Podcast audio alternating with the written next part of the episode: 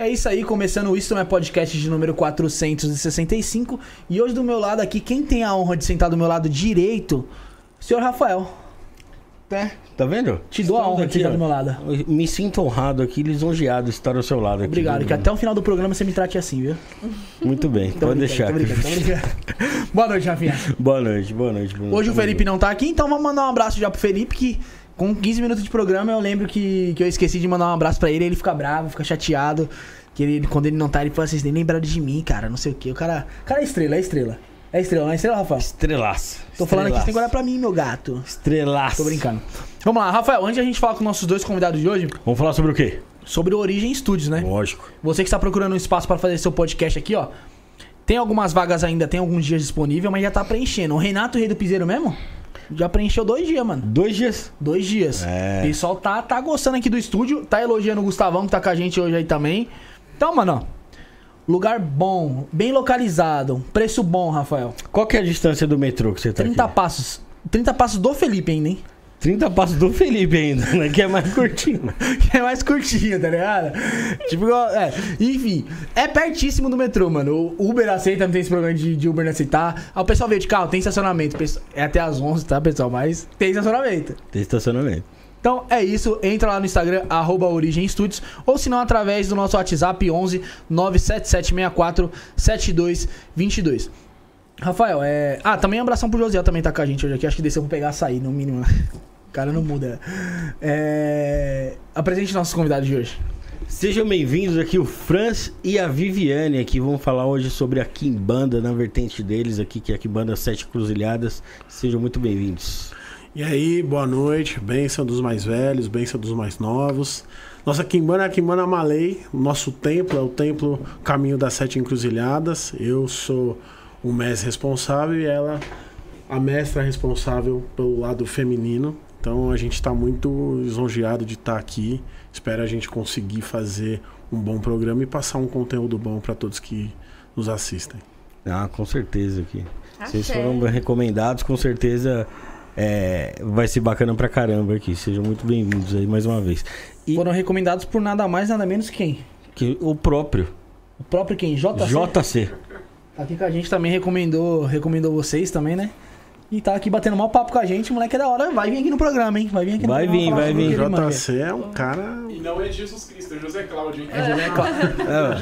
É, Devia ter deixado no ar, gente- deixado no ar. É, pô, a gente, a gente pensou que era Jesus aqui já, pô. JC é um cara que é uma lenda, né? O cara faz de tudo, o cara vale a pena, viu? Vocês não vão se arrepender.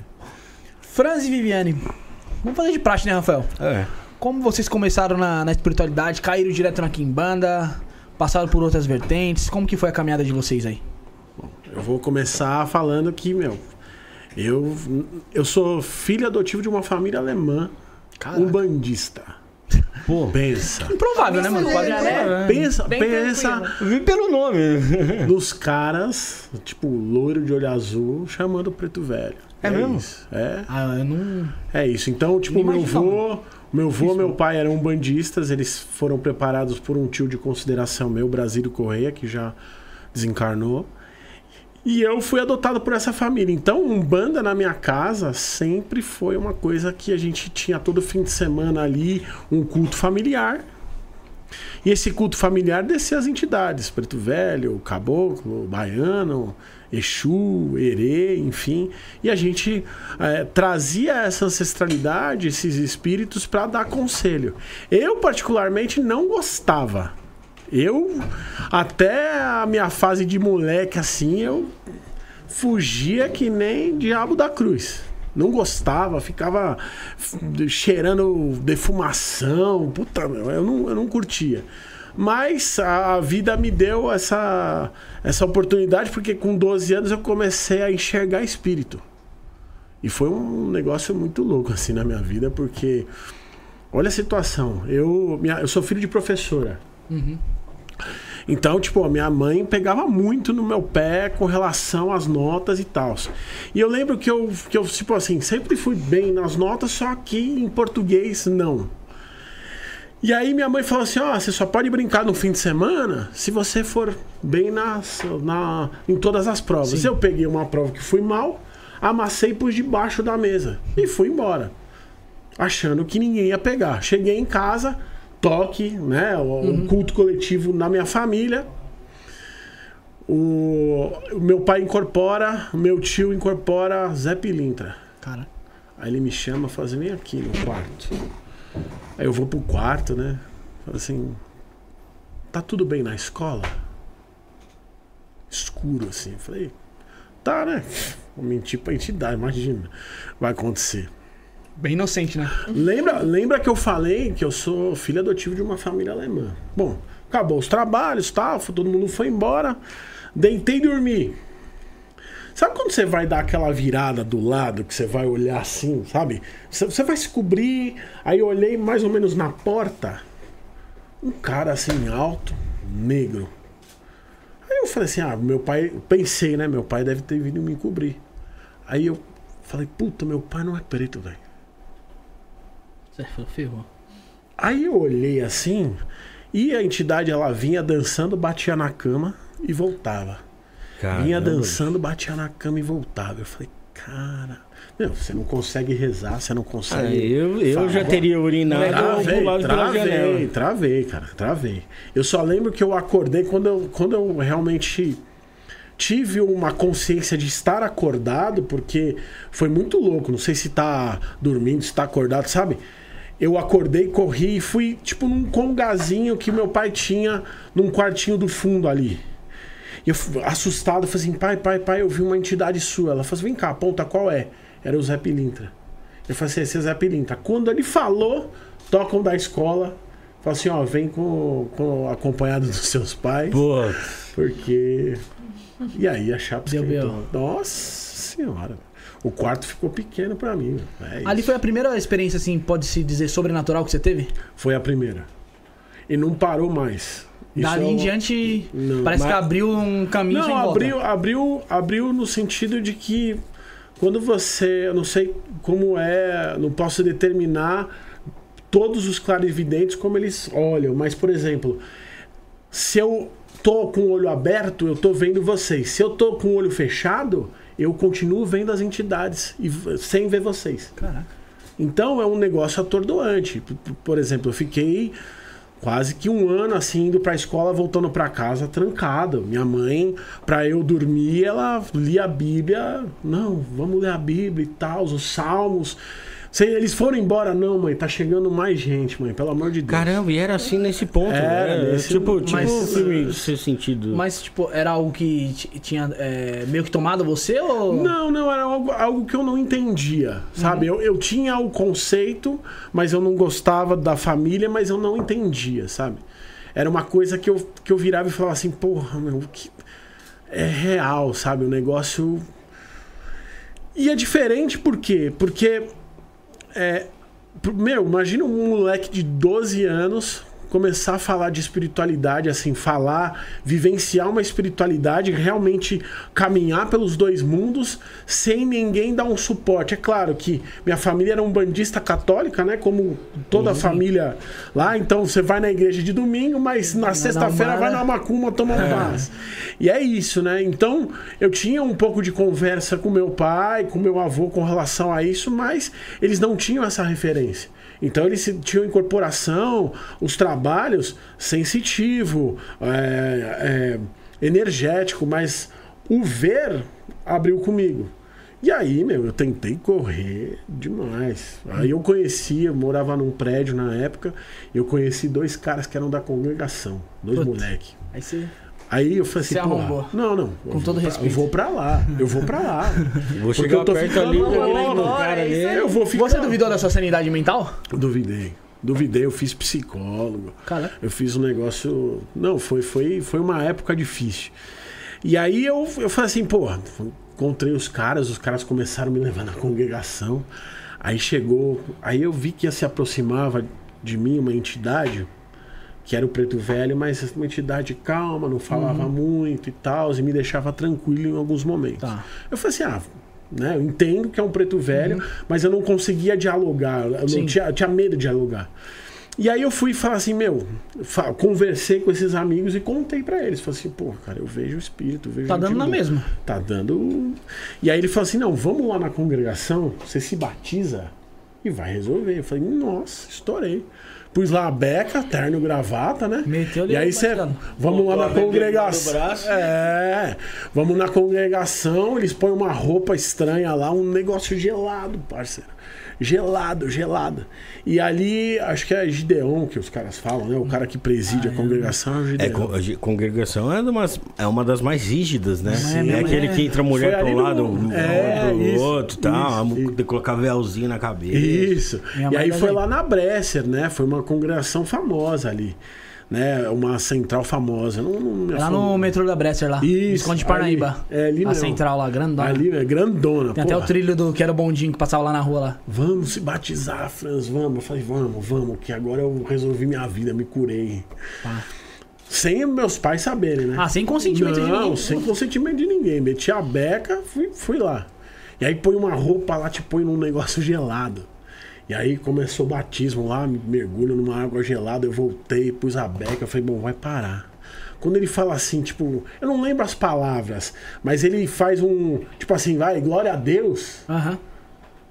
O meu preto velho do lado faz isso aí, filho. Você tem que ter uma fé. Eu falei, pô, você não vai embora, velho. Cara, Mas você nem falou. assim, velho. Puta, Esquece. Você não vai embora. Eu falei assim, ah, não, não vai rolar. Eu tenho que, eu tenho que entender essa, essa força. Uhum. E aí, essa entidade foi me acompanhando. Eu ainda não tinha um- um- uma certeza do que eu ia fazer, mas eu tinha uma grande eh, necessidade de ver, de resgatar minhas raízes ancestrais. Uhum. Então, sabe, eu acho que todo filho adotivo tem essa questão, ah, quem são os meus pais, por que que aconteceu isso? Fica Da na cabeça, que quer saber vim? o porquê, né? Exatamente. Porque eu olhava assim, por exemplo, eu olhava a foto e, porra, eu não me via ali, saca? Você era- não é não que os meus. É, Intruso ali, vamos dizer assim. é, não que os meus pais não tenham me incluído. Sim, sim, Pelo sim. contrário, eu tive, graças aos ancestrais, uma boa educação, boas escolas, formação. Mas você sabe quando você, você vê que você não tá dentro dos papos, você não consegue. E aí eu comecei a frequentar um banda, comecei a, a- Não fui com meu pai, meu pai acabou fechando o terreiro, começou a parar, ele se desiludiu. Meu pai atendia muito político. Muita gente, por- eu não vou falar o nome, mas são políticos aí. Maluf, Adilson Amado. Não, não, Maluf não, não chegou a tanto.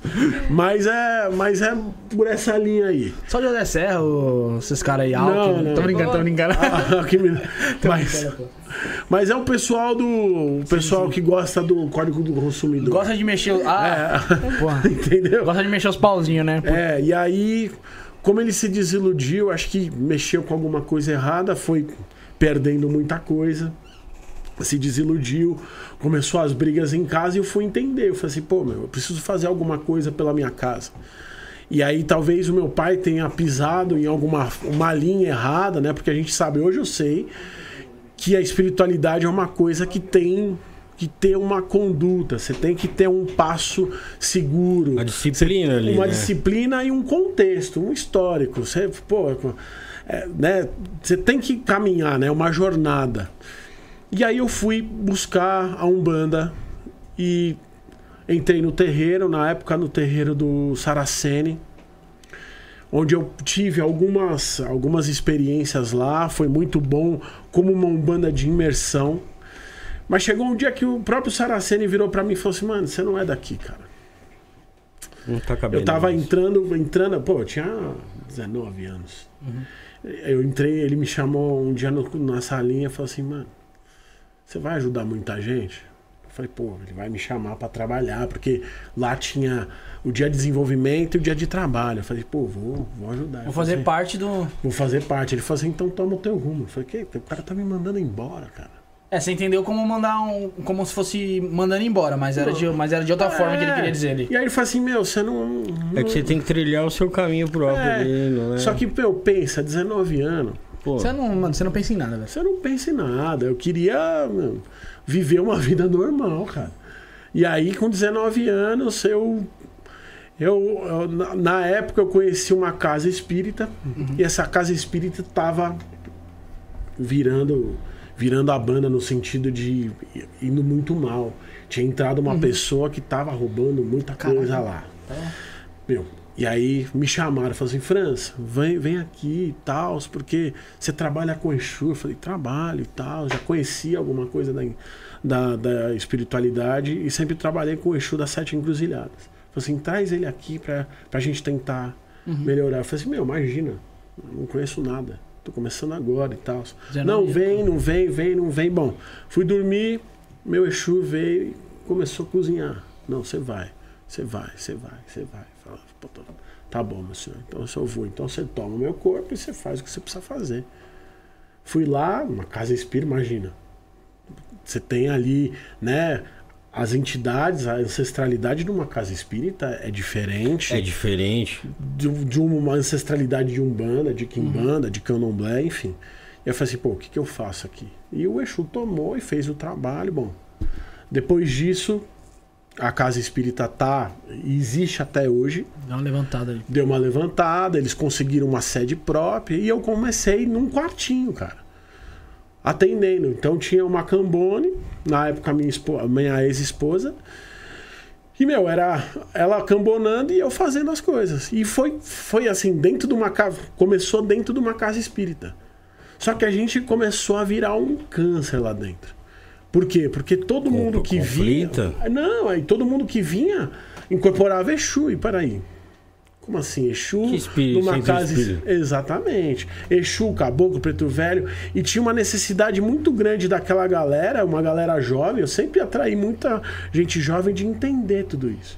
E chegou um momento que, tipo assim, era. Vai, eu tinha 30 pessoas no, no, no dia que a gente tocava um banda e no dia do, da, do toque espírita da dirigente tinha duas. Ela virou pra mim e falou assim: Meu, busca o teu rumo. Aí eu fui lá, aluguei casa e comecei a minha jornada espiritual. Caraca. Mais ou menos assim. É, essa foi a do, essa foi a do, do Franz, né? É, tem, eu- alguma, tem alguma coisa a perguntar, Rafael, em cima Sim, disso? sim. Eu ia, eu ia falar sobre a curiosidade que eu tinha, que é justamente sobre ancestralidade. Seus pais adotivos são alemães, né? Você é brasileiro e tal. E, pô, só que eles tocavam ali uma casa de umbanda.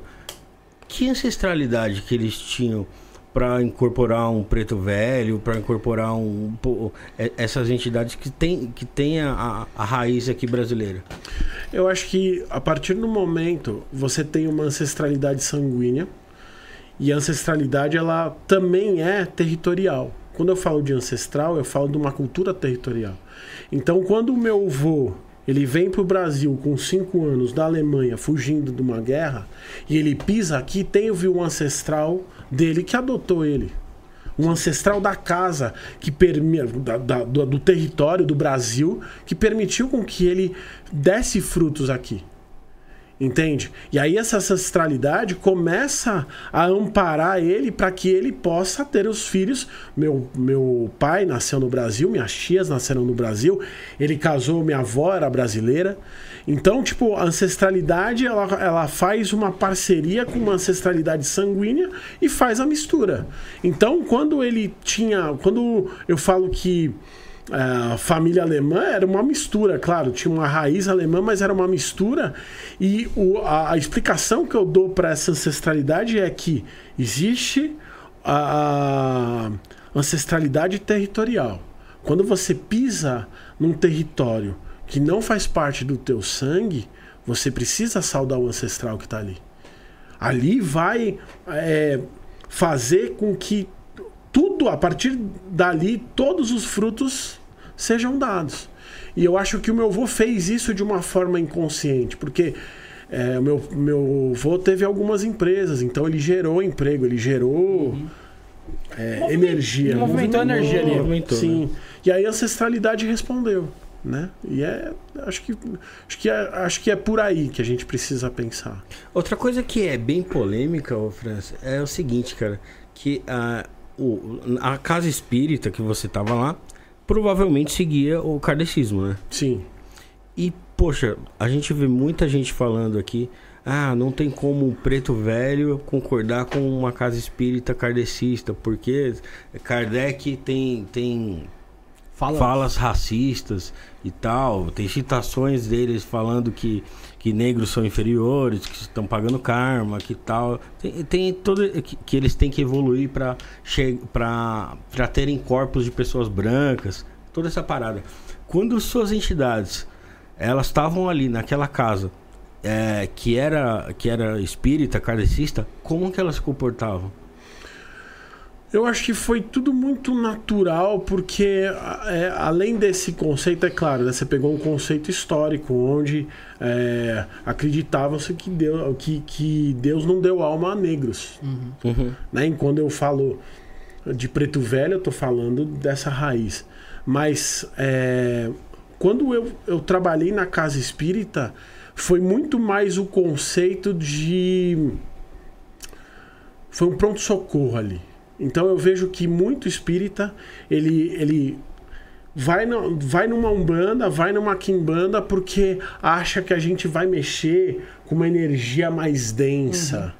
Uhum. Entende? E não é, não é por aí. Então, comportavam-se da mesma forma que se comporta até Não hoje. tinha uma revolta da, da parte deles por conta do, do, do, da doutrina kardecista. Então, não, porque a gente tinha dias separados, né? Então, eu não fazia um trabalho dentro do trabalho kardecista.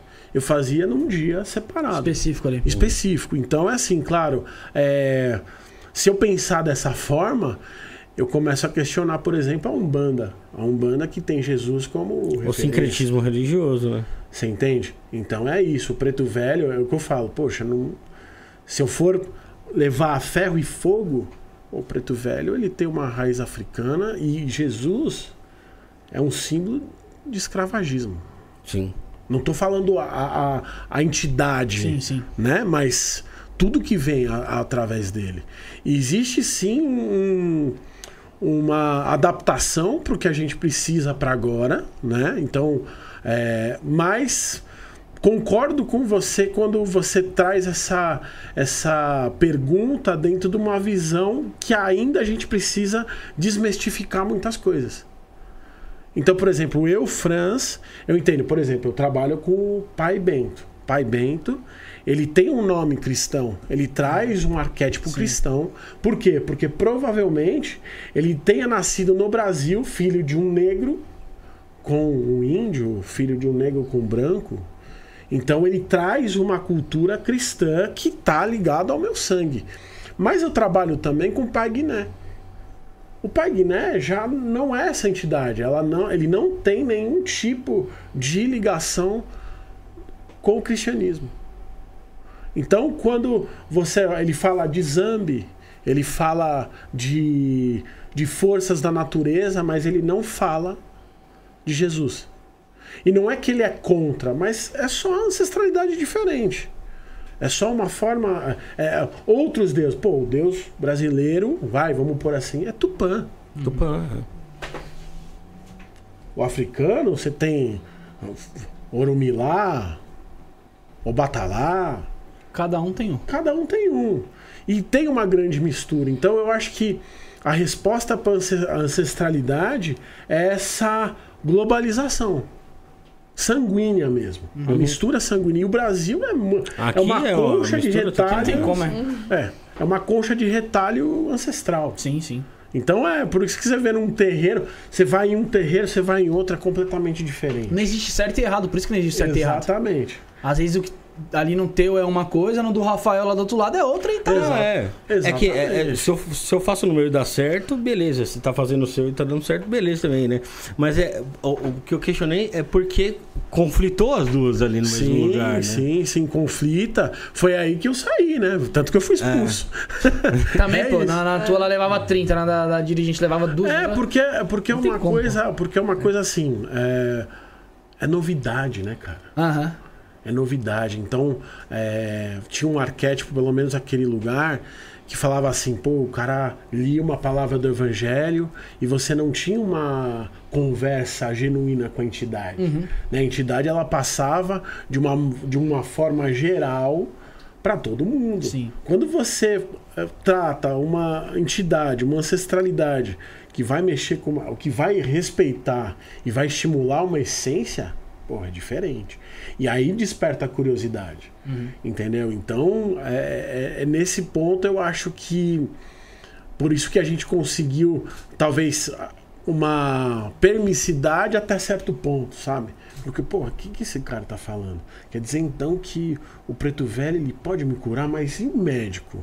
Sim. Qual é a diferença da cura do preto velho pro médico? Do que vem no kardecismo? Qual que é o mentor? Mas ele é mentor? Sabe? Aí a gente precisa buscar aí realmente uma ancestralidade histórica. Poxa, o cara não vai querer pôr Jesus na África porque ele não tá na África. Ele não tá na Nigéria. Entendeu? Ele Tupã é o deus daqui. É claro, tem outros deuses, não Sim, vou sim. entrar nesse mérito. Mas cada, regi cada região tem o seu deus. Que talvez seja até o mesmo, né? Sim. Ah, É acaba, nome, nome acaba diferente. se chegando em, em um só. Em um É, eu, acho que, só. vamos eu acho que tem o conceito de criador e É. deuses. Tá. Isso, Então exatamente. existe um criador Único ali. único, mas os deuses são territoriais. E diversos, né? É, exatamente. Então, é, É, é, são, são as egrégoras, né? sim.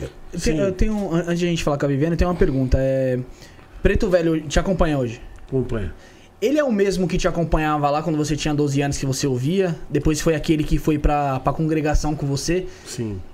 E, se ele é o mesmo, ele só ele, ele, pratica, ele só vestiu uma roupagem diferente? Tipo, ele Não, vinha com uma energia ele- mais. Ele continua sendo a mesma forma. Da mesma forma. Ele não teve uma alteração. Tá, É claro que ele, com, ele começa a me dar outras chaves. tá bom. Né? Então, ó, a forma com que ele eh, se apresentava, o que ele mostrava pra mim com 12 anos é diferente com 39.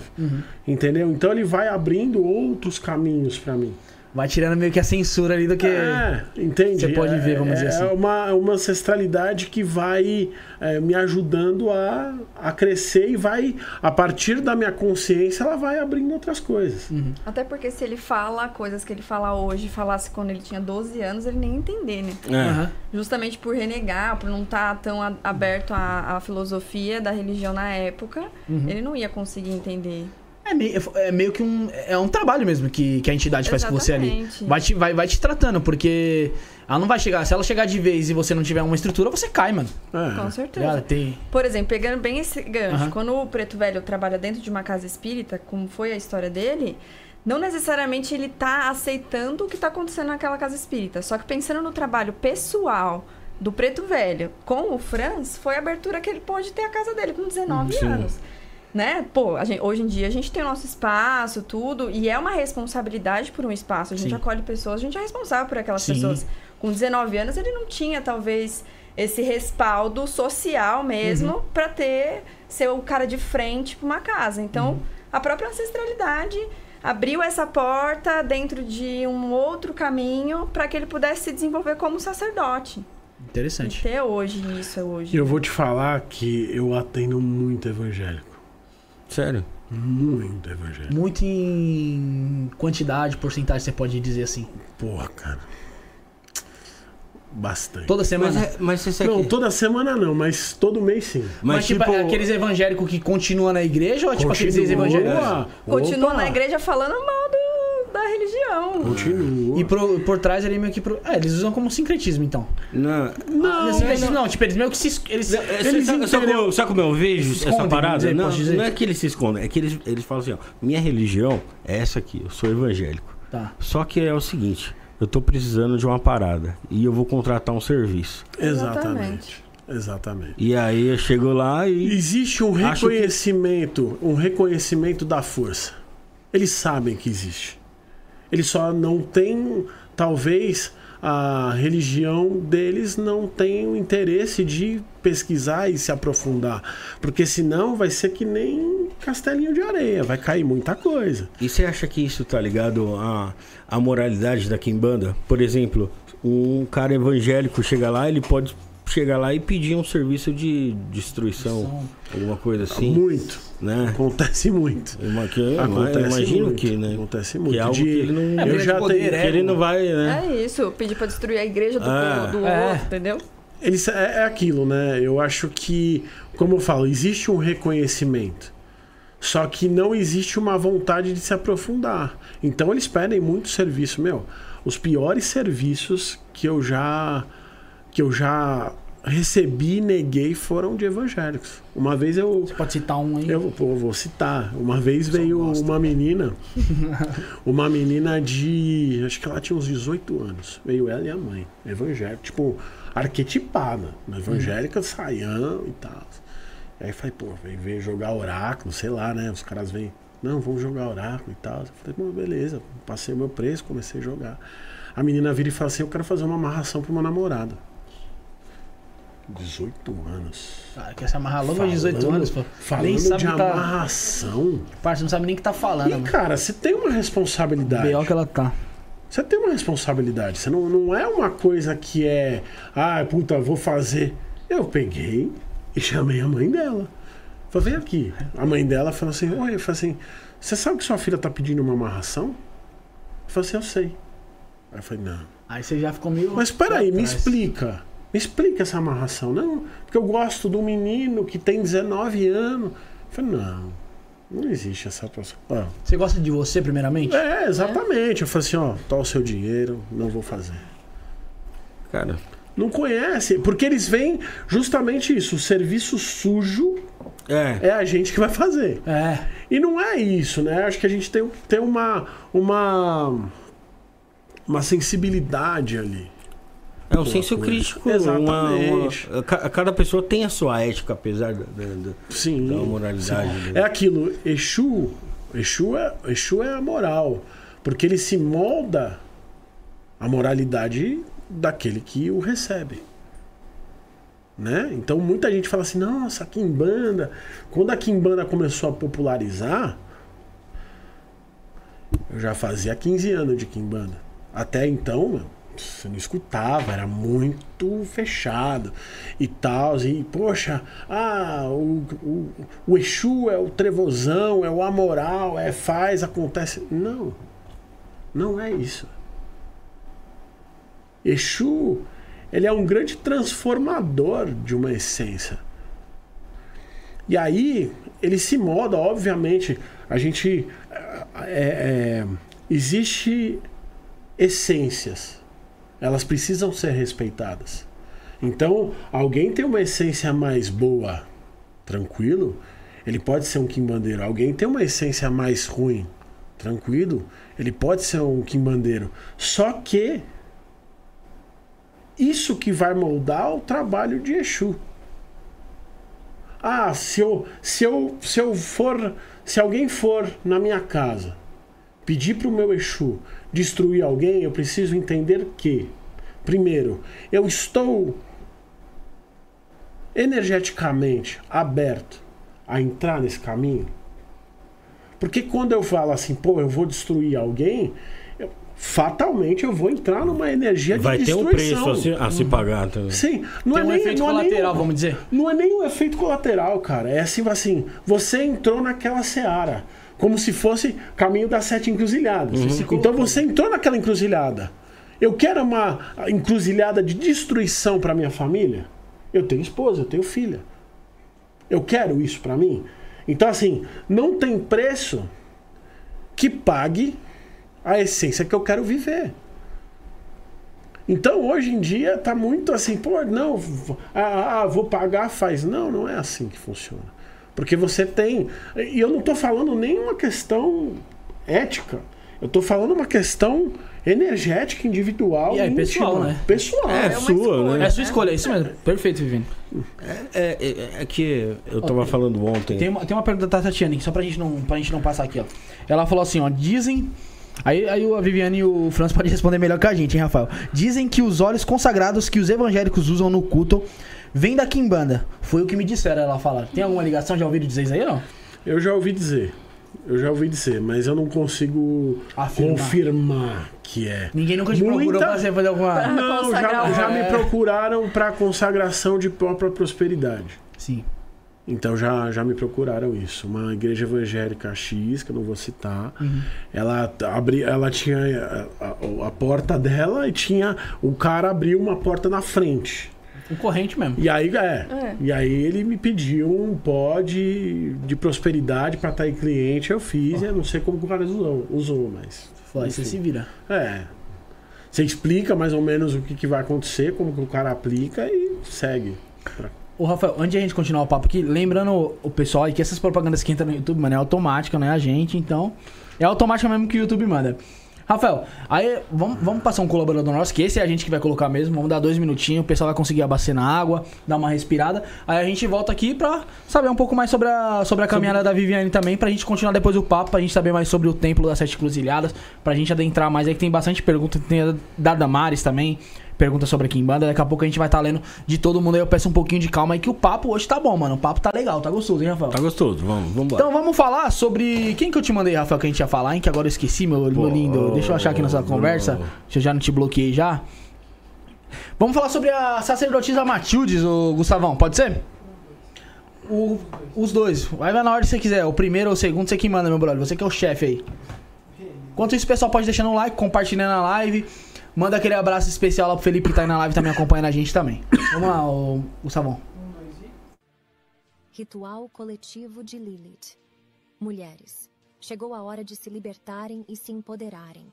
Venham participar do nosso ritual coletivo de Lilith. Esse ritual poderoso é exclusivo para mulheres que buscam crescimento, empoderamento, atração, destaque, poder, ascensão, cura de feridas, traumas e relações abusivas. Se você quer melhorar a sua sexualidade, sua autoestima e seu amor próprio, esse ritual é para você. Lilith é a deusa da liberdade e da sexualidade. E através desse ritual, você poderá se conectar com sua energia para encontrar a força e a coragem que precisa para se libertar e crescer. Será uma noite mágica e libertadora. Valor: 165 reais. Pagamento pelo site sacerdotisamatildes.com.br. Não perca a oportunidade de se empoderar e se libertar com a ajuda de Lilith. Participe e junte-se a nós nessa jornada de crescimento e transformação. Ágios. Lilith.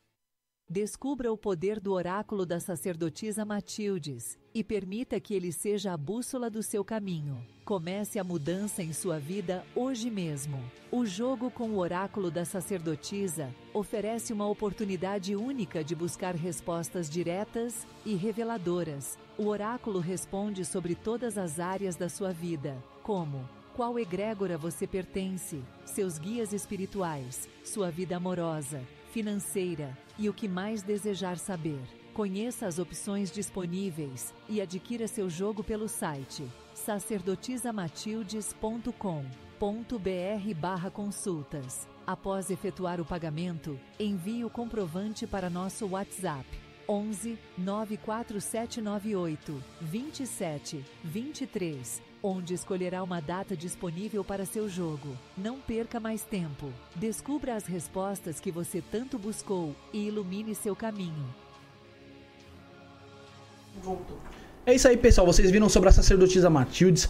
É uma mestra na arte da espiritualidade, é, Rafael? Essa é fera. Mais de 23 anos de experiência. E se você quiser chamar ela, Rafael, como que tem que fazer? Tem que entrar em contato no WhatsApp, que é o DDD é 119 4798 2723. 119 4798 2723. Ou se não, através do site sacerdotisamatildes.com.br. Rafael, vamos, vamos, vamos, vamos, fazer nosso combinado. Voltamos aqui. Aí o Fran já contou um pouquinho da história dele ali. E antes de a gente entrar no, no assunto do, do, Da do, do templo, da, da Kimbanda em si, foi da pergunta do pessoal, vamos conhecer mais um pouquinho sobre a Viviane, né? Que tá aqui com a gente aqui. Ela pode falar um pouquinho mais sobre ela e como que ela começou nessa jornada dela aí. Minha jornada foi completamente diferente da do Franz. Aham. Sou de família católica. Nasci aqui em São Paulo, mas morei no interior do Paraná, assim, Aham. numa cidade que é a catedral, é o centro da cidade. Todo domingo tava ali na. Toda quarta-feira, porque era, era a paróquia de Santo Antônio. Então, Ah, tá. quarta-feira, né? Aham. Tinha o pãozinho, era assim. Aham. A história, minha história foi totalmente, né?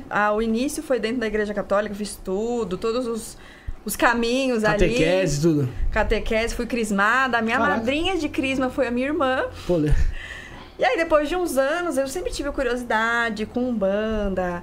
Sempre quis conhecer, mas assim, depois de um tempo, minha família foi Uhum. pro parte do espiritismo kardecista. Tá. E é isso, né? Ah, então na Umbanda são espíritos mais inferiores e Aham. tal, melhor a gente ficar longe. Tudo bem, aí até que minha irmã começou a namorar um rapaz que tinha uma- um terreiro, né? A avó dele era de um terreiro. Ela falou assim: Meu, eu queria conhecer. Falei, putz, eu também, sempre quis. Falei, então vamos. Curiosidade bateu, você falou que... Curiosidade, falamos, agora é a nossa deixa, vamos conhecer. Aí a gente falou assim, não, vamos tapar o umbigo, porque se for pesado, a gente não pega energia. Pegamos, fizemos isso, esparadrapo no umbigo, fomos pro terreiro. A gente adorou. A gente se viu naquele lugar. Foi amor à primeira vista. Foi, assim, a energia realmente ressoava com a nossa e foi assim que a gente entrou. Uhum. De início a gente ainda morava com os nossos pais, né? Então a gente manteve escondido. Uhum. Até que a gente falou assim, não, então vamos contar, porque é isso que a gente quer seguir, vamos seguir. A gente contou, beleza, foi e seguiu o nosso caminho. Uhum.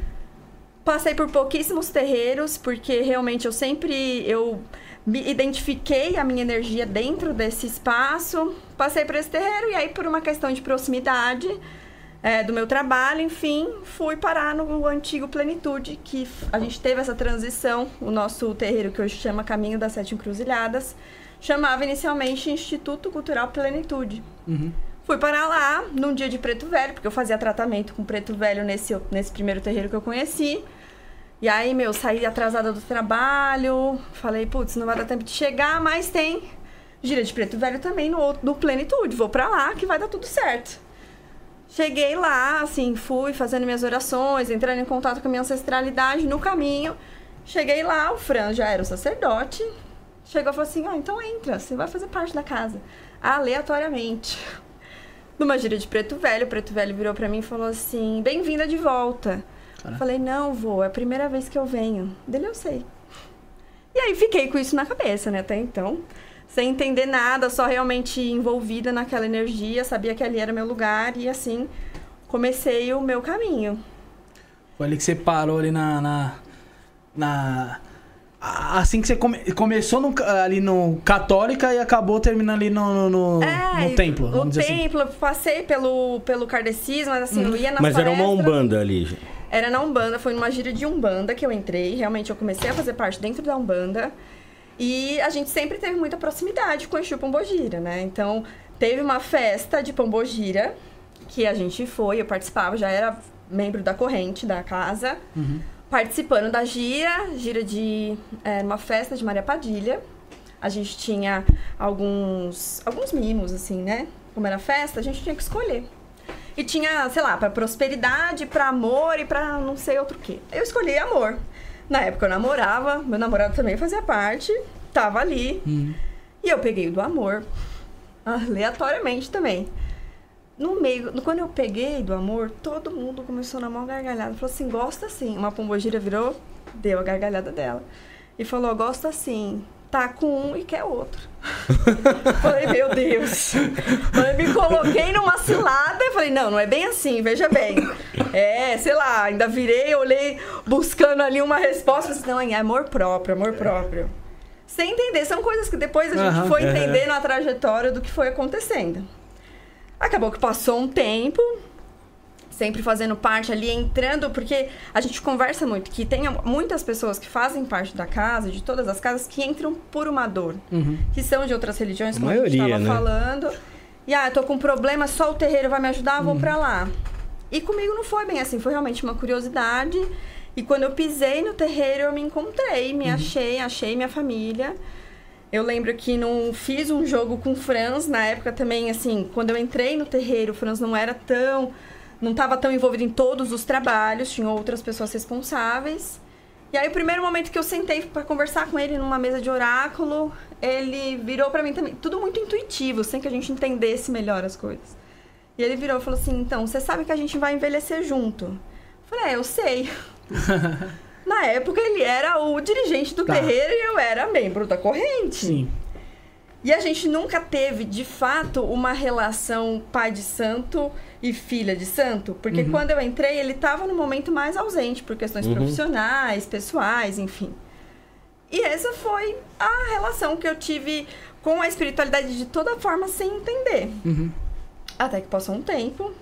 Eu já tinha, né, separado do meu namorado da época. O Franz, que estava casado, também entrou num, num, num problema de realmente conseguir é, sair de um relacionamento que ele tinha. E aí ele virou fora do terreiro. Isso é, a gente é importante falar para que nunca, nunca existiu esse essa invasão da espiritualidade dentro do relacionamento. E aí, fora do terreiro, ele falou: ó, e aí, como que a gente faz? Porque tem uma, uma questão diferente que está envolvendo realmente uma questão ancestral, mas familiar. Já não é, nunca foi uma relação pai de santo, filha de santo, coisas envolvendo o terreiro. E assim a gente começou a nossa história como relacionamento. E aí, a partir daí, a gente entendeu toda a trajetória espiritual que uniu a gente através do terreiro, porque Uhum. de fato eu conheci ele dentro do terreiro. Mas que eram essas respostinhas, né? Sim. Poxa, o Preto Velho virou pra mim bem-vinda de volta. Eu falei, não, nunca tinha vindo Sim, aqui. é. É a minha primeira vez. É, eu sei. Em outro terreiro, me falaram, falaram assim, ó, ele tá voltando. Eu falei, ele quem? Meu namorado tá aqui. Eu falei assim, ah, eu sei. Todo mundo sabia e eu não sabia de nada. então eu entrei muito nessa confusão, mas sempre sabendo que é meu lugar, porque apesar de ser de uma família católica, é, eu sou de uma família matriarcal de bruxas. Então sempre tem uma simpatia, um chazinho, Uhum. rezam o terço, mas manipulam os elementos que hoje eu posso tranquilamente falar que é macumba. que eu fazia desde criança, que a minha avó faz desde criança, minha mãe faz até hoje. É igual brinca. o católico que pula sete ondinhas lá no final do ano na praia, né? Exatamente, é o Quem chazinho. nunca pulou É. de É nunca pulou o sal grosso. Vai que dá, dá, dá errado. certo. Vai que dá errado se eu não pular, né? É. Vamos garantir, tá ligado? Não vai passar de branco, tem que passar de branco. Eu um quando eu era moleque, eu não acreditava em nada, aí ela pulava, o pessoal, vamos pular, dá a mão, todo mundo pular, via de É branco, vamos todo mundo de branco, não sabia nem Estourar o champanhe, Eu falei, ninguém o sabe, às vezes ninguém É. nem gosta de champanhe, mas tem que estourar o Vai que champanhe. dá errado pra mim, todo mundo se dá É, bem. exatamente, todo mundo. Tipo, você é. joga no bolão da Mega Sena com o pessoal da empresa, não, agora eu não vou jogar. Aí o pessoal vai justamente É melhor, joga, é melhor Só você vai Garantido. trabalhar, o pessoal tá de Vai. férias. Mas legal a gente conhecendo um pouco da, da- da- também da parte da história da Viviane aí, como que ela chegou até, até aqui hoje, né? O Rick The Boy aí falou assim, é, pra ela foi tranquilo, geralmente sempre se lascamos em umas 10 casas. E, e foi algo interessante que você falou, porque a gente sempre fala aqui, o pessoal procura religião, qualquer tipo de religião, pela dor. Você não, você procurou pela curiosidade. Sim. Você é um ponto fora da curva, tá ligado? Eu acho que por isso também acho que foi mais, meio que mais sutil pra você, você teve, você conseguiu entender um pouco mais pra não ter que passar por 10 casas sem enganada, né? Sim, e foi tudo muito natural, né? Porque foi o que eu te falei.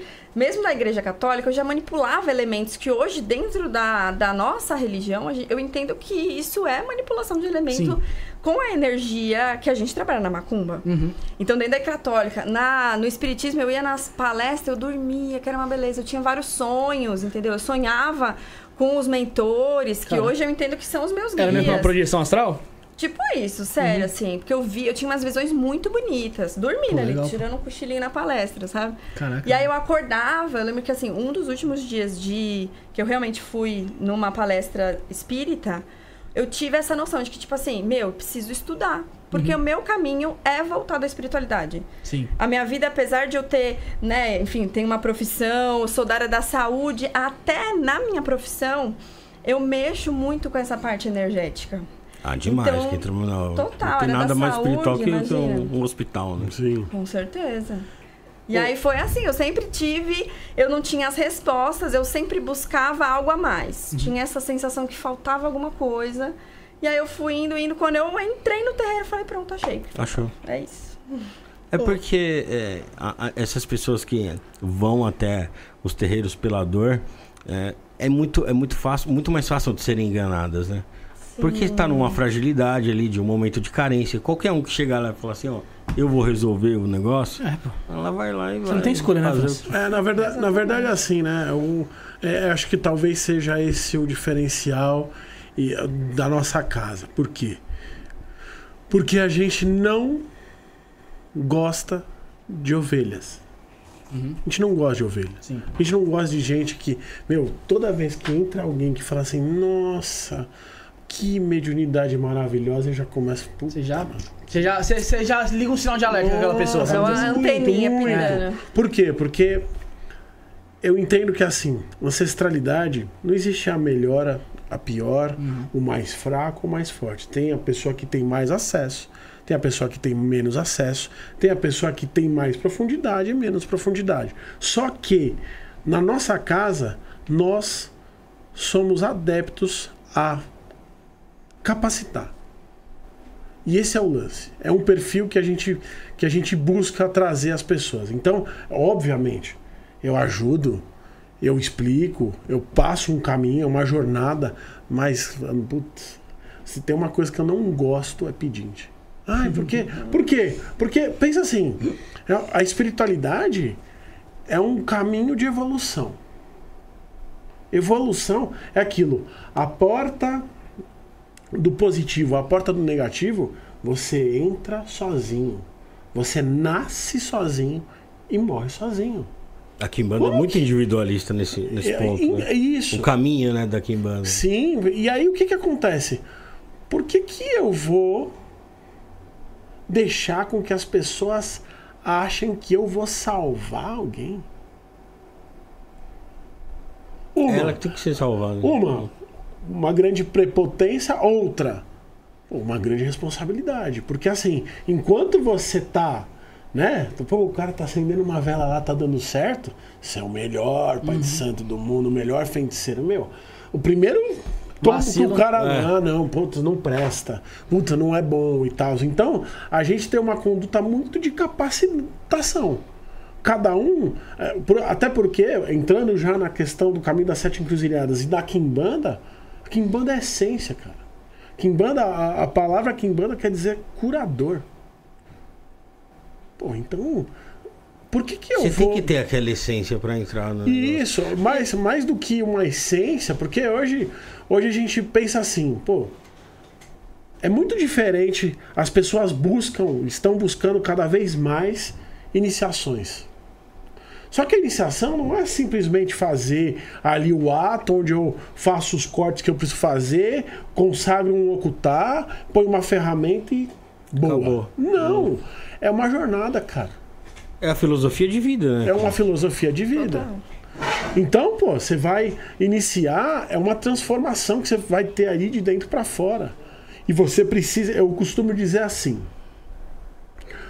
o cara vai iniciar na nossa casa, as pessoas que já estão iniciadas, eu falo assim, pô, você tem essa pessoa tem um ano para ela realmente ser considerada quimbandeiro. Porque nesse ano ela vai ser colocada de frente ao espelho que é ela pra se melhorar. E aí a gente chama de ano kármico, né? Karmático, porque, meu, acontece de tudo. Relacionamento vai embora, se não tá dando fruto, vai embora, emprego vai embora, sabe? A pessoa começa. Por quê? Porque o caminho do da Kimbanda, embora, como, como eu disse na, no outro, na outra vez, embora as pessoas busquem uma, uma trevosidade, o caminho da Kimbanda é um caminho de fluidez e leveza. Exu é progresso. Então, porra, se o cara ele não quer tirar tudo aquilo que impede ele de ter fruto, parceiro, Então a Kimbanda não é pra todo mundo, né? não é. Mas eu, acho- mas eu, eu acredito nessa parada. Que aqui em Minas não é Que, pra que todos, a. Kimbanda não é pra todo mundo, assim como outras religiões não é pra todo mundo. Porque é- é- vai muito da natureza da pessoa mesmo. Exatamente. Você você pegar um peixe. Todo mundo pode ser ele- jogador de futebol? Não, você pe- você pegar um peixe e querer que ele suba numa árvore. É, entendeu? Ele não vai fazer isso, ele sabe nadar, né? É. Aí você vai colocar um macaco e jogar no meio do oceano. Ele vai Provavelmente morrer ele vai morrer. Então, cada um tem a sua habilidade e vai se adaptar melhor num, num tipo de ambiente, né? Sabe qual que é o lance, cara? O lance é o seguinte: as pessoas buscam a Kimbanda por facilidades. E a Kimbanda não é uma religião fácil. É porque mas é vendem porque facilidade. é- Exatamente. Mas é que o Exatamente. é- mas é o que a gente falou. Muita gente vê aqui em banda não como um culto, uma filosofia de vida, vê como um prestador de serviço. Exato. E rápido. E prestador de serviço para coisas trevosas, para E coisas rápido. ruins. Coisa que vem rápido, é. Exatamente. Sim, é uma visão totalmente racista, né? Que a gente pensa na, ra- na raiz de onde veio a Kimbanda e você pensa, pô, se funciona pro, pra aquele preto, vai ter que funcionar pra mim, da casa É. grande. Você é obrigado a me ajudar, entendeu? Você é obrigado. Se funcionou pra você, você é obrigado a me curar também, cara. E eu não quero fazer parte. Eu não quero entender. Não quero, quero- saber do seu tambor. Eu quero só um Não, segredinho Eu quero, né? exatamente. Eu quero que faça o Pra efeito. falar que eu, que eu sou. sabe? Exatamente. e Ah, ainda então- com um olhar superior, né? Então é isso que a gente fala muito. tem que dividir quem é cliente de Kimbanda, quem vai contratar um serviço e beleza, e quem vai trilhar o caminho. Porque não é fácil. Trilhar o caminho, algumas pessoas falam, não, eu tô preparado. E caem. E não aceitam, e não progridem, e não conseguem sobreviver dentro da Kimbanda. Quando a gente fala que Kimbanda mata, não é porque você vai levar um tiro e vai morrer. É porque você realmente, você tem toda a oportunidade de ter vida e você escolhe não trilhar esse caminho.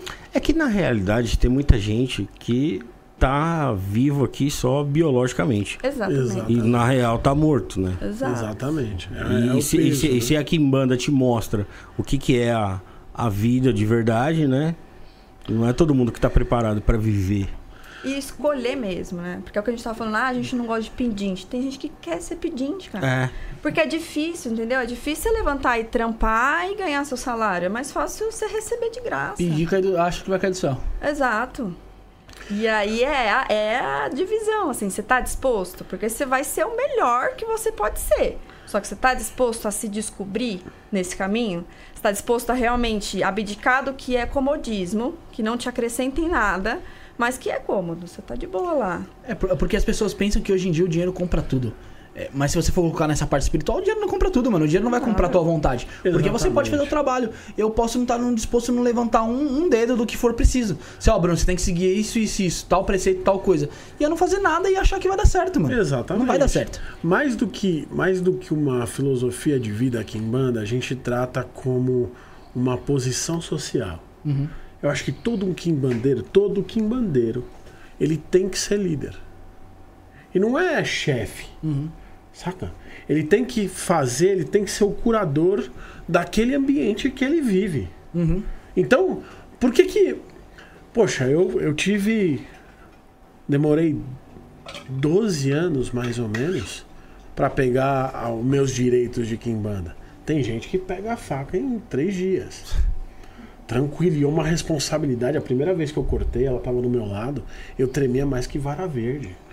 Você pensa Por que você é Porque, experiente, mas. meu, Na hora. é uma vida ali que está sendo transformada, cara. Mas é, o que, que eu quero dizer? Eu quero dizer que existe uma postura que o Kim Bandeira precisa buscar da responsabilidade social. É, é o tem. papel social da que, que a Exato. Uma vez, eu gosto de contar essa história bastante, assim.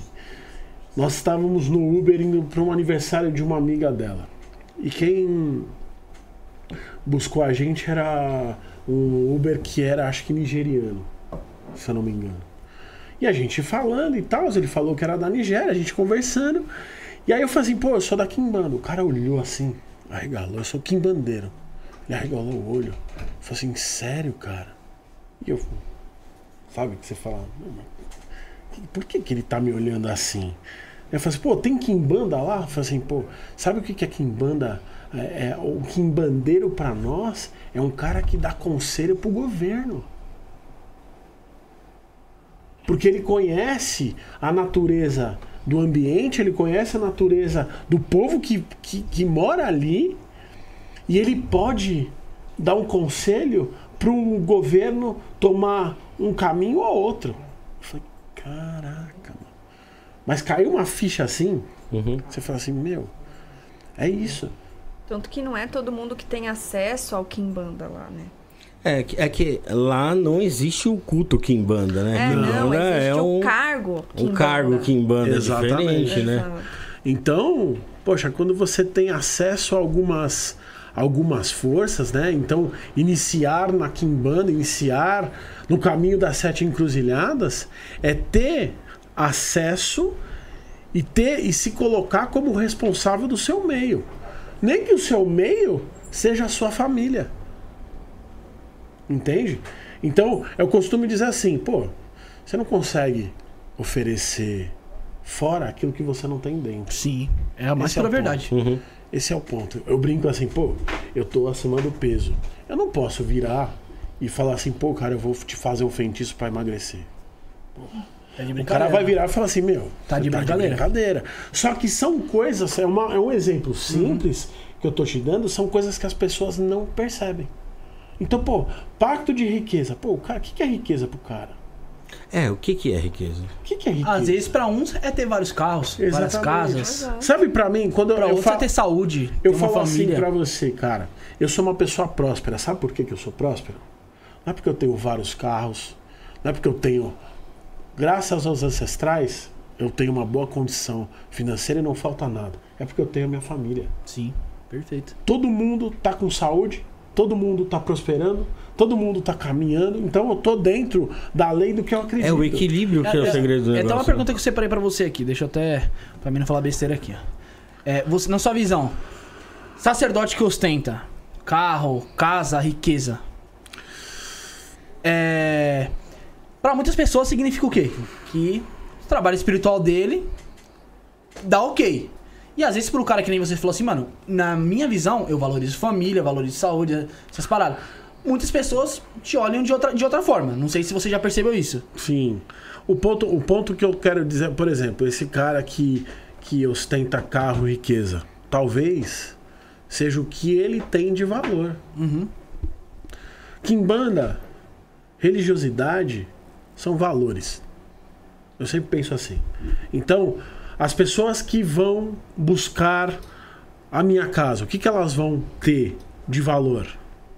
Caminho, família e prosperidade dentro desse conceito. Ter uma boa existência, dignidade, liderança, então ser um transformador do meio. A, a prosperidade financeira, nesse caso, é uma total consequência do, do equilíbrio família. Exatamente. É, Esses são, esses são os alicerces, mano. Se, se você explicar pra uma criança de 5 anos, ela começa a ter entendimento. Esses são os alicerces. O alicerce não é você ter o melhor carro, a melhor casa. Porque, mano, o que, que adianta você ter o melhor carro, a melhor casa e você não conseguir manter aquilo ali? É que nem você comprar uma Ferrari e não conseguir Mas, pagar mas IPVA. não só isso, são Exatamente. coisas, são coisas transitórias. Sim. Então, tipo assim, pô, beleza, eu gosto de carro. Eu gosto de carro pra sim. me locomover, cara. Eu sou assim, entende? Mas, pô, o que que não, o que é um valor que não é inquestionável, que é inquestionável pra mim? É a minha família tá bem. Tanto que, meu, se eu, por exemplo, discutir com ela, se eu não tô bem em casa, eu não abro o terreiro, cara. Eu não abro o terreiro. O meu valor maior não tá ali. Entende? Eu não vou conseguir expressar meu valor maior. Então, eu primeiro resolvo com a minha esposa, eu resolvo dentro da minha casa, eu tô numa harmonia, aí eu vou pro terreiro.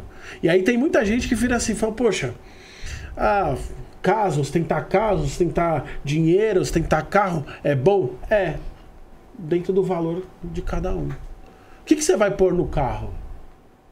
Eu sempre faço a seguinte pergunta e, e estimulo as pessoas a, a responder todos os dias. Tá. Responder todos os dias. Pra quê e por quem? Ah, mas eu quero dinheiro. Pra quê? Você tem que saber. Ah, eu quero dinheiro pra comprar o carro. Pra quê? Pô, se você não Só tiver um valor, um valor realmente sustentável, eu faço tudo que eu faço. Eu sou mestre de Kimbanda, eu tenho uma casa espiritual. Começou com uma busca de ancestralidade, de tentar entender os meus iguais, porque é aquilo que eu falei né, no começo, eu não me identificava com a minha família. Então, pô, meu terreiro são cheio de pessoas que têm problemas com os pais que a gente está transformando isso. Entende? Então a máxima semelhante atrai semelhante é um, é um fato. Então eu me curo e ajudo as pessoas a se curarem nesses valores. Hoje eu tive a primeira pessoa que eu conheço que é parecida comigo é minha filha, tem dois, dois aninhos. Então, porra, são valores que eu falo assim, pô, eu encontrei a minha família. Então, pô, se você tem uma questão de família, vai lá, porque não é que eu sou, ah, eu sou o feiticeirão foda que vou resolver. Não, são valores que giram na minha casa. São valores que estão ali. É por isso que eu acho que a Kimbanda, é como o Copini fala, é um grande culto de resistência. Sim, sim. É o culto de resistência de uma ancestralidade. Todo mundo vai, quando busca e entra realmente numa, numa religião, numa, na Kimbanda especificamente, que para mim é, é uma filosofia, uma forma de viver.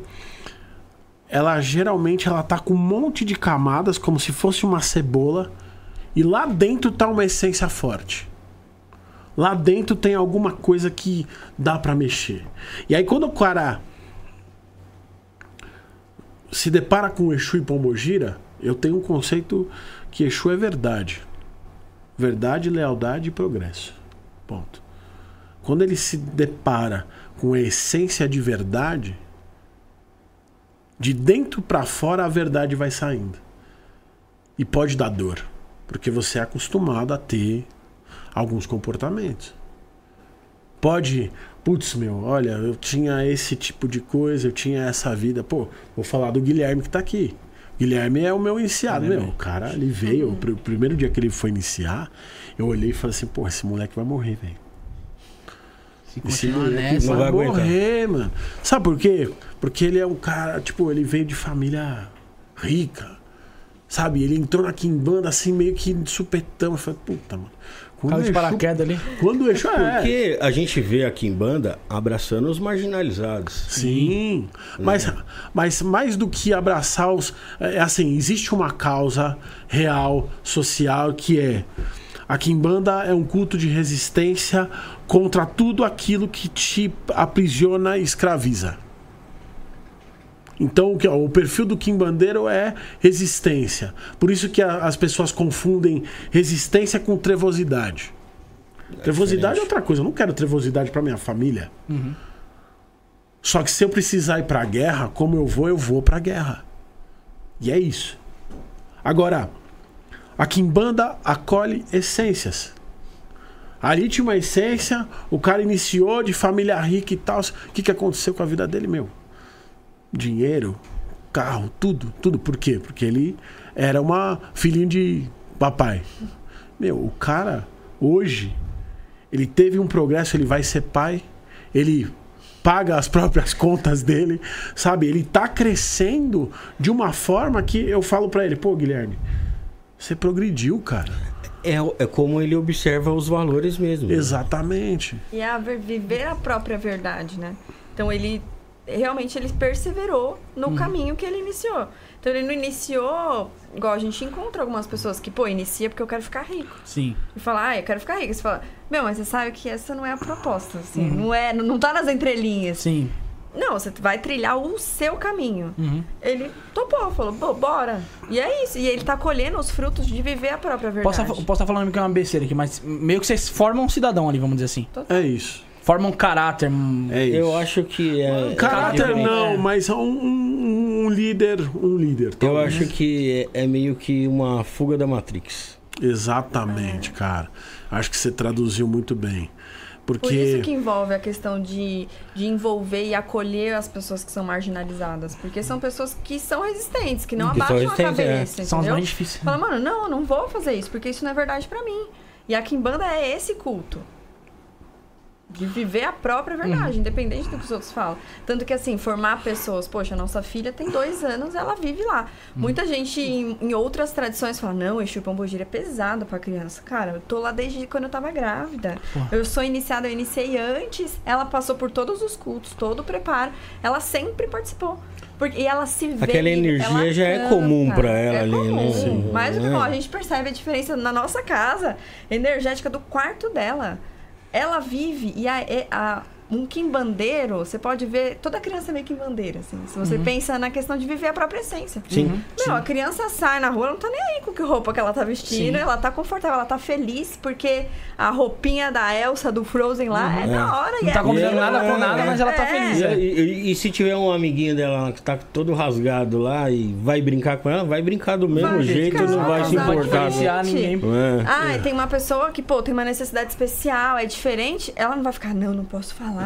Social... Não, ela vai acolher. Ah, quando Vai catou um perguntar o negócio, porquê, pô, é. Falou, o ela que, que é isso aí que você É, tem? que Por você quê? tem? Só braço, é. Exatamente, exatamente. E aquilo, ela Entender. tá brincando, ó, tá com a melhor amiga, tá brincando. Bateu os dois minutos, isso é meu, me dá, sai, sai fora. Aham. E é a essência, é isso que a gente aprende. Obviamente que dentro de um comportamento social. Porque assim, É. você pode sair, pô, vou sair pegando tudo de todo mundo porque o mundo é meu, essa é a minha verdade. Só que você vai arcar com as consequências dessa escolha. E é isso que a gente trilha nesse caminho, assim. Deixa claro que tudo você trilha toda escolha tem uma consequência. Pode ser excelente, pode ser caótica. A gente vive numa sociedade que tem diretrizes que a gente pode aceitar, pode não aceitar, mas a gente vai arcar com as consequências de bater de frente com essa diretriz. Então faz parte de uma escolha, sempre uma escolha. Ô, ô, Rafinha, Manda. tem a pergunta lá do, do JC, mano. É Você lembra? verdade, lembra mais ou menos? eu lembro, Que a, gente quero já, lembre. que a gente já vai entrar na parte daqui do, do templo da, da Sete Cruzilhada. Vai, vai, vai, meio que vai dar uma, uma entrada já né, nessa Nesse parte. tempo. Antes, vamos falar sobre o baralho. Os Baralho. mistérios, tá? Antes disso aí, pessoal, antes de o Gustavo colocar os mistérios ali, que aí você já volta nessa, não esquece, hein, mano. Deixa Me comigo. ajuda aí que eu vou fazendo as propagandas, você vai fazendo. Você vai, você vai colocando. Você vai. Dando, dando rumo ao podcast aí. É. Vou mandar um salve aqui pro Renan. Elídio. Elídio. O Elídio? Tá sumido Elídio, hein, mano. O Elídio tá, uns- tá, mano. Elídio tá assistindo, tá ao vivo aqui com a gente aqui, ó. Ele manda uns reels lá pra mim lá e disputa ele ou o Jodel. Quem mais manda? Ele tá, ele tá Ele quase que é. Jodel. Mas da hora, da hora, Elídio. Abração aí, Um mano. abração, Elídio. Pra você e pra família. O Renan também tava aí no chat aí mandando um abraço pra Ô, um você. abraço, Renanzão. Tamo junto. Renan, o editor, é o editor? É o editor, cara. Sexta-feira. Fera. Sexta-feira vamos tá com ele? Sexta-feira a gente vai estar com ele aí. Vamos tá gravando conteúdo com ele. Eu e o Rafael? Se Deus quiser, né? O Josiel também vai estar vai tá junto com a Se gente. tudo der certo, se eu não, se eu não sofrer nada até lá, se você também. não- Enfim, vai vir conteúdo novo, pessoal. Pode ser vir quer falar, mas. conteúdo- Não, deixa, Deixa não, quieto? deixa quieto. Deixa Tá bom, então deixa quieto por enquanto. Então, entra lá no grupo lá e cobra o Rafael do que, que é, tá, pessoal? O número dele tá lá no grupo, tá no grupo 1, tá no grupo 2, xinguem ele bastante. E ó, ontem, ontem a gente fez um programa aqui e o pessoal fala coisa sem entender. O pessoal, tem- que escovar o dente pra falar da gente, primeiramente. Falou, pô, vocês não deixaram o cara falar, ficaram falando sobre assunto sobre BBB. Mano, vocês não sabem o que acontece aqui nos bastidores. Às vezes o programa vai na propaganda um, dois minutos e o cara que tava do meu lado, o próprio convidado, pediu pra falar sobre o BBB, que ele queria falar sobre o BBB. Tô mentindo, Rafael? Verdade. E as pessoas nos criticaram. Então, pessoal, entendam mais, não saiam destilando ódio. E, e a gente raiva, tava falando rancor. de psicanálise, de Sim, comportamento humano e tava dentro do contexto, não era. Enfim, críticas são Bobagem. bem-vindas, construtivas são bem-vindas, mas quem não tem crítica con- construtiva, mano, começa a escovar o dente pra falar dos outros, que, na moral, eu tô de saco cheio já, hein, mano. Na Tá boa, louco. tô, tô estressado. Já tá ligado que ultimamente tô estressado. Vamos lá, ô, vendo. Gustavo. Os Manda o mistérios. baralho. Apresentamos a você um universo mágico e poderoso, os mistérios de Madame Lenormand. Em uma época em que o esoterismo era dominado por homens, ela se destacou por suas previsões precisas e sua habilidade ímpar na leitura de cartas. Com 36 cartas plastificadas e efeito pintura a óleo, cada uma representando o poder feminino, os mistérios de Madame Lenormand é uma verdadeira celebração da sabedoria e beleza das mulheres. O design moderno e amplo de cada carta é uma obra de arte que captura a essência e a força de cada mulher representada. Não perca a oportunidade de se conectar com a sua espiritualidade e descobrir os mistérios que Madame Lenormand tem a revelar. Vocês viram sobre os mistérios de Madame Lenormand aqui, ó, tá, Rafael? Ó, deck completo, Rafael. 36 cartas, 100% plastificadas e laminadas, Rafael. Lindão. Pintura a óleo, sem borda. Cada carta aí vem homenageando uma, uma mulher, certo, Rafael? Sim, esse é o Madame Lenormand e cada carta vem homenageando uma, uma mulher aí. Vem o que também, Rafael? Vem um livreto aqui que você consegue dar uma É um explicativo que tem todos os detalhes ali pra você aprender a jogar aí de algumas maneiras. sobre as cartas. Os convidados podem pode ver, dá uma, só dá uma, uma embaralhada, vê se corre legal na mão, vê o que vocês acham, dê o feedback de vocês, assim, só, só de olhar a primeira Bonito, vista. hein? Bonito. Bonito, um tamanho bom, tem umas cartas que são bem pequenininhas. Ó, eu ofereço pra vocês um oráculo, se você quiser. Pra gente sortear pro pessoal? Porra, Vamos, Aí, ó. vamos, vamos, vamos, vamos, vamos, vamos fazer um esqueminha aqui. Ó, já, já o pessoal aprovou o baralho aqui da. Os mistérios de Madame Lenormand, eu sempre leio pra não falar besteira, que, é, que ele já tem mais de cinco aí, né, Rafael? Tem de Lúcifer, tem de Zé Pilintra, Vixe. tem um monte. E vai vir novidades aí, tá? Então entra lá em contato com eles no, www, é, no site www.osmistérios.com.br. Deixar um abração especial pra Arlete, pro Edson, pro pessoal lá do Caminho de Luz, certo, Rafael? Dos Mistérios. Certíssimo, um abraço. Caminho de Luz, Mistérios, é todos, são todos do mesmo balaio, certo, Rafinha? Isso mesmo. Rafael, vamos puxar aquela pergunta lá do, É, do então, JC que tava aqui, ele, muito A gente interessante. tava falando aqui no, no- no intervalo com o JC e ele tava falando sobre esse lance das pessoas que vão pra Quimbanda, só que continuam nas suas religiões. É verdade mesmo que tem pastor que cultua Exu e Pombagira na Quimbanda? Muito. Tem. Tem. Porque não é. A, nosso culto é um, é um culto de transformação, não é um culto de conversão. Saca? Pelo menos. Então você não vê como religião. Não. Não. Não vejo como religião. Você. ó, é um culto de feitiçaria. É um culto de feiticeiros. A gente tem acesso a divindades antigas que não são cristãs. Mas você pode continuar com a própria religião. Não tem problema. Tanto que, por exemplo, no nosso templo. Somos quimbandeiros, umbandistas, juremeiros. E eu sou do Paulo Mayombe também. Então, tipo assim, são tradições de feitiçaria que nada atrapalha ah, na minha religião. Até porque a gente. Eu sempre falo assim, pô, eu sou um cara que eu sou. Eu não tenho fé, eu tenho certeza. Porque são caminhos, sabe? Quando você vai se capacitando, né? E você tem contato com uma divindade, é, magia, elementos, essência fatalmente as coisas vão acontecer. Então não é uma questão de fé. Não pego, faço um padê, ponho na encruzilhada e falo assim: nossa, eu tenho fé que Exu vai me ajudar. Não. Eu vou, eu entendo a essência, eu entendo o caminho, eu estudo o que eu vou fazer. Entendeu? Eu vejo o campo, especificamente o campo de atuação daquela força, e aí sim eu faço o padê. Então você vê basicamente ali como uma ciência, né? Ciência, com certeza. Com certeza. É que naturalmente também algumas pessoas começam a entrar em conflitos. Se você tem ali o, a sua religião pautada na Bíblia, quando você começa a entrar dentro do caminho de Kimbanda, você faz sua iniciação, você começa a trilhar um caminho de verdade, você começa a questionar coisas que estão ali, É entendeu? porque vai abrir o seu senso crítico. Com certeza. E é o que a gente fala. A gente. Você não vai abraçar tudo que foi imposto. Não, você não vai. Você vai começar a questionar. Você vai começar a estudar. Você vai estudar história. Pra começar a entender de onde veio. Por que, que é tão opressor? Por que, que uma religião fala, nossa, amai todos, só que matou um monte de gente? Você vai questionando e você vai entendendo. Não é todo mundo que trilha a, esse caminho cristão com uma verdade. Mas a gente sabe que, pô, movimentar dinheiro na igreja Porra. evangélica pode ser o seu negócio, cara. E você tem a sua verdade dentro da Kimbanda, dentro do culto de Exu e Pombogira, você tem a sua verdade, que é pra você. A gente sempre fala que o culto de Kimbanda é pra você. Você naturalmente vai impactar na vida de todo mundo, ao que tá ao teu redor, só que ele é seu. O Exu vai trabalhar pra você. E independente culto do íntimo, caminho. né? É um culto, muito, íntimo. E se a, se a tua igreja for o teu negócio, Exu vai te prosperar ali. Vai te prosperar ali. Com certeza. Isso aí não tem problema nenhum. Então, o pastor quer. Imagina. A gente Pelo até- menos na de vocês tá a gente- tranquilo. Até que tem umas que não. É, Se, eu- tem se eu não me engano, a né? gente, a gente tava conversando aqui ah, no off antes de começar o programa, eh, falamos sobre o Mário Filho. Ele é, eh, ele é islã, né? Ele Chega, é, islâmico. fala. ele é islâmico, né? É, então, Tem ele, ele tem, né? ele tem algumas iniciações, eu conheço ele da maçonaria, já fui lá no Pantera Negra. Um cara que é absurdamente completo dentro dos estudos e assim, ele é islã. Entende? Então ele tem o culto ao orixá, é muito diferente, né? Inclusive é aquilo, né? Por exemplo, né, eu não, não sou candomblessista, mas quando você fala culto e orixá, você não está falando religião orixá. Saca? Então é um culto a uma divindade. Muito mais, como ele falou lá na entrevista dele, que na cidade onde ele vai, todo mundo venera algum. É um culto a algum. Não quer dizer que todo mundo é de candomblé. Da, da- todo mundo é daquela nação, não, é, não tem nada a ver com candomblé, entendeu?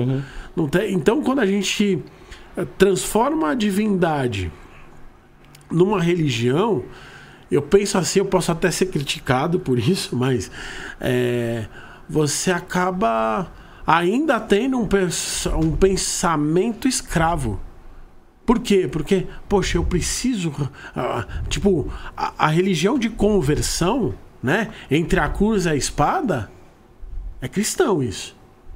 Então, ou você se converte ou você morre. E aí a gente é tão escravo que qualquer outra religião que nasce depois ou que se manifesta depois, entidade que se manifesta depois historicamente, as pessoas acham que, nossa, eu preciso fazer uma conversão. Então, eu vou virar quimbandeiro, eu vou começar a falar de Satanás. Eu vou começar a falar, eu sou trevoso, eu faço, porra. Meu, tem gente que entra no conflito de falar graças a Deus. Fala, não, graças a Deus não, graças ao demônio. Tipo, Não, né? Não faz sentido, não faz entendeu? sentido. Não, e é só uma, só uma questão de tudo que não é do panteão cristão é demônio, É. é diabo. E diabo, o diabo vem de uma palavra diabolos, que é o separador, né? Aquele que tá fora da igreja. Então, pô, se você cultua o preto velho, você cultua o diabo. Se você cultua o Buda, você cultua o diabo. É algo que tá fora daquilo ali. Sim, Tá fora tá fora daquele panteão. Só que isso Não quer dizer que Buda é o diabo, pô. Exatamente. Não, e, e mesmo assim, não quer dizer que, que o diabo, nesse conceito, É o, você- é, o não. diabo não tem nada a ver com negatividade. É que. Não, Sim, não. sim, é, verdade, verdade. é em negar o, o, o Deus cristão. Exatamente. né? Negar o Deus cristão, você é contra, né? Então, ou se você é, ou você é do meu time, ou você é contra ele. Não existe, ah, mas eu sou do outro time, não preciso ser contra você. É isso que eu falo pro pessoal que é iniciado. Meu, você iniciou na Kimbanda, você não vai pegar e começar a perseguir os cristãos. Você não vai virar e começar. Não, não tem nada a ver com isso. A gente precisa quebrar isso daí, porque isso é. Por um lado, né, eu vejo muita, muita coisa assim na internet e eu falo assim, caraca, isso depõe contra nós. Oh, cara, é porque eu sou maldoso. Meu, para. Que, que, o que atrai, o que tipo de energia atrai quando você cria um, um contexto, um vídeo desse tipo? Sabe? Então, é aquilo. Dentro da nossa casa, dentro do que eu entendo como verdade, meu, eu quero atrair energia boa. Entendeu? E o meu Exu é uma energia boa, a Pombogira é uma energia boa pra mim. Ponto. Ah, mas, pô, sei lá, eu vou num batizado, ah, não vou poder entrar na igreja, senão eu vou queimar. não, eu vou num batizado, eu fui no batizado do meu sobrinho. Normal, como Kim Bandeira. Participei dos preceitos deles? Claro que não, porque eu tenho os meus preceitos. Lógico. Mas, É que infelizmente tem gente que, mesmo não estando dentro da religião cristã, das religiões cristãs, ainda continuam colocando as religiões cristãs como centro. Então, se você não cultua o Deus, você tem que ser o opositor desse Deus que é o centro. Não, eles não, Não é são o assim. centro pra gente. Não, a gente não tem muito que basear... zero e um, né? É, muito zero e um, porque é como se só existisse essa verdade. Se essa verdade não faz sentido pra você, você vai viver o oposto disso? Não, isso não serve inteiro. Tudo isso, o conceito de diabo que tá lá não serve também. Não é isso que a gente faz. Não tem absolutamente nada a ver com o que tá escrito ali. Aquilo lá é o diabo deles, da religião deles, que serve pra eles, não é o nosso. Não tem nada a ver. Não tem nada a É, mas, ver. é, mas é isso que acontece. Tem muita salada, né? ne- Nesse Sim, lance de religião, tem. né? E é o tem um lance- que quer incorporar Jesus na, na Quimbanda, Ah. outro quer fazer. sabe, Culto- sabe o que, que é? Eu acho que a gente tem um, um problema social, sociocultural. Porque quando as pessoas elas entram o nosso conceito de religião, né? Então a gente precisa, é inegável que o Brasil é na sua maioria cristã, católico. Só que a gente inicia no catolicismo com meses, com dias, no batizado, ou seja, Não é uma opção. de forma você não escolheu, de né? forma inconsciente, você não escolhe isso. Eu nem julgo minha mãe e meu pai, mas, tipo, eu Não, sou um é. exemplo, tá ligado? Não, até porque. Nem falava, né, acho, pô? pelo jeito. Então, cara, cê, Não, a cê- gente mesmo, né? A gente, eu também fui batizada sem ter uma escolha, eu tinha meses. Ah, só que quando a gente teve a nossa filha, teve esse conflito na família, assim, de, pô, ela precisa ser batizada, ela precisa receber essa, essa entrada no mundo espiritual. Você fala, não, não é por aí que ela vai entrar, não é essa porta. A gente não enxerga isso como uma porta, né? Então por que, que a gente vai se submeter a uma opressão cultural? Porque é isso, tudo bem, ela não, é, ela não precisa ser católica, mas ela precisa se batizar. Não, ela não precisa, não é um preceito que a gente segue, não faz sentido. Então é essa questão social mesmo, é cultural, É cultural. do país. Faz sentido todo mundo, de todas as religiões. Você fala, pô, você foi batizada? A maioria das pessoas às vezes são. Uhum. E sem escolha. Não, eu sou cristão, mas você vai, você, você conhece o preceito cristão? Ah, não. Você segue, quando- você segue o que É, porque Jesus segue Cristo sete fala, dias. né? significa isso? Ninguém sabe. Casamento. No máximo. Eu agora vou ter que ir, depois de acho que. Quanto foi que eu batizei a filha do Felipe? Nem sei. Eu, por incrível que pareça, sou padrinho da filha do Felipe, da mais nova. Aí ele me mandou agora, que inclusive vai estar na igreja o Felipe agora. Eu tava mandando as coisas aqui do programa e falou, mano, tô na igreja aqui e tal, na reunião da catequese da minha filha. Ele falou, ó, já te avisando, separa tal data aí que você vai ter que vir aqui, que você é padrinho dela. Mano, tamo aí, tá ligado? Fazia tempo que esse aí o Felipe foi no dia do batizado da filha dele, mano. A sorte do padre é que aquele dia nós tava calmo, que a gente quando junta eu e o Felipe, mano, não tem como, não tem como. Felipe, vamos com calma, hein? Ô, ô Rafael, antes- sem cortar aqui o, o assunto aqui, todo mundo, Damares, o pessoal tá mandando ler as perguntas. Então, você também tem que ler as perguntas. Já estão já tão falando, pega, Bom, não, pergunta. você você Quando é o Felipe aí, tá pô. aqui, o Felipe lê, o Felipe nem lê. Quem lê sou eu do outro lado. É. aí. É. Mas vamos lá. Primeiramente que da Damares aqui, ó. Quer ver aqui, ó. Na opinião dos entrevistados, quais a diferença entre a Kimbanda, tá com K, é, deles e as outras? É, vamos lá. Que Kimbanda com K ali, né? e Kimbanda com Q é uma questão de ah, é, embrasileirar a, a, a palavra, Tá. né? porque o significado é o mesmo. Mas a diferença da Kimbanda é a ancestralidade que pulsa. Uhum.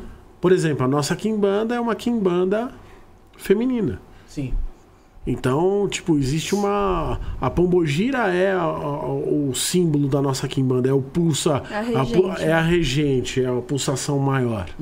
Entendeu? Então, a gente precisa entender. Existe o Exu Rei das Sete Encruzilhadas, a Rainha das Sete Encruzilhadas, as Modeus. Então, que é um. um, um, um, um da- um demônio metade metade. Então, a diferença das quimbandas é a raiz que vem. Tá. E mais do que só das quimbandas enquanto vertentes, assim, então se é malê, se é nagô, luciferiana, que Aham. tem muita diferença de fundamento. Então Tá. no assentamento vai ser diferente também. Uhum. Só que existe muito. A quimbanda é um culto tradicional de casa. Então, assim, a forma como a gente faz a quimbanda malê dentro do caminho das sete encruzilhadas é única. Tá. Não, a gente não assume, a gente não levanta a bandeira de outras casas que são da quimbanda malê. Ah, tem uma Por- diferença. até porque envolve, assim, a gente tava falando isso sobre iniciações. Uhum. Tem muitos quimbandeiros que são iniciados em outras tradições. Uhum. A gente tem casa de quimbanda malê que mistura candomblé, que mistura outros cultos. A nossa, por exemplo, nós somos quimbanda malê, mas a gente também tem o nosso culto de umbanda. Sim. Então, naturalmente, isso vai interferir no nosso estilo de vida. O, o que vai mudar, talvez, o que, o que é uma coisa que é fato, é o fundamento. Então, o, como a gente inicia, os elementos que estão ali, entendeu? As rezas, isso não muda. Sim. Mas a forma que a casa, até por ser um culto individual, né? Uhum. A forma que a casa se manifesta naquilo vai de cada tempo. Não, os fundamentos não mudam dentro da mesma raiz, né? Tá. Então, dentro da raiz malê, todos os fundamentos Fundamentos são devem iguais. ser iguais. Ó, então tá respondida a pergunta da, da Damares. Eu vou ler a pergunta do Alquimista daqui a pouco.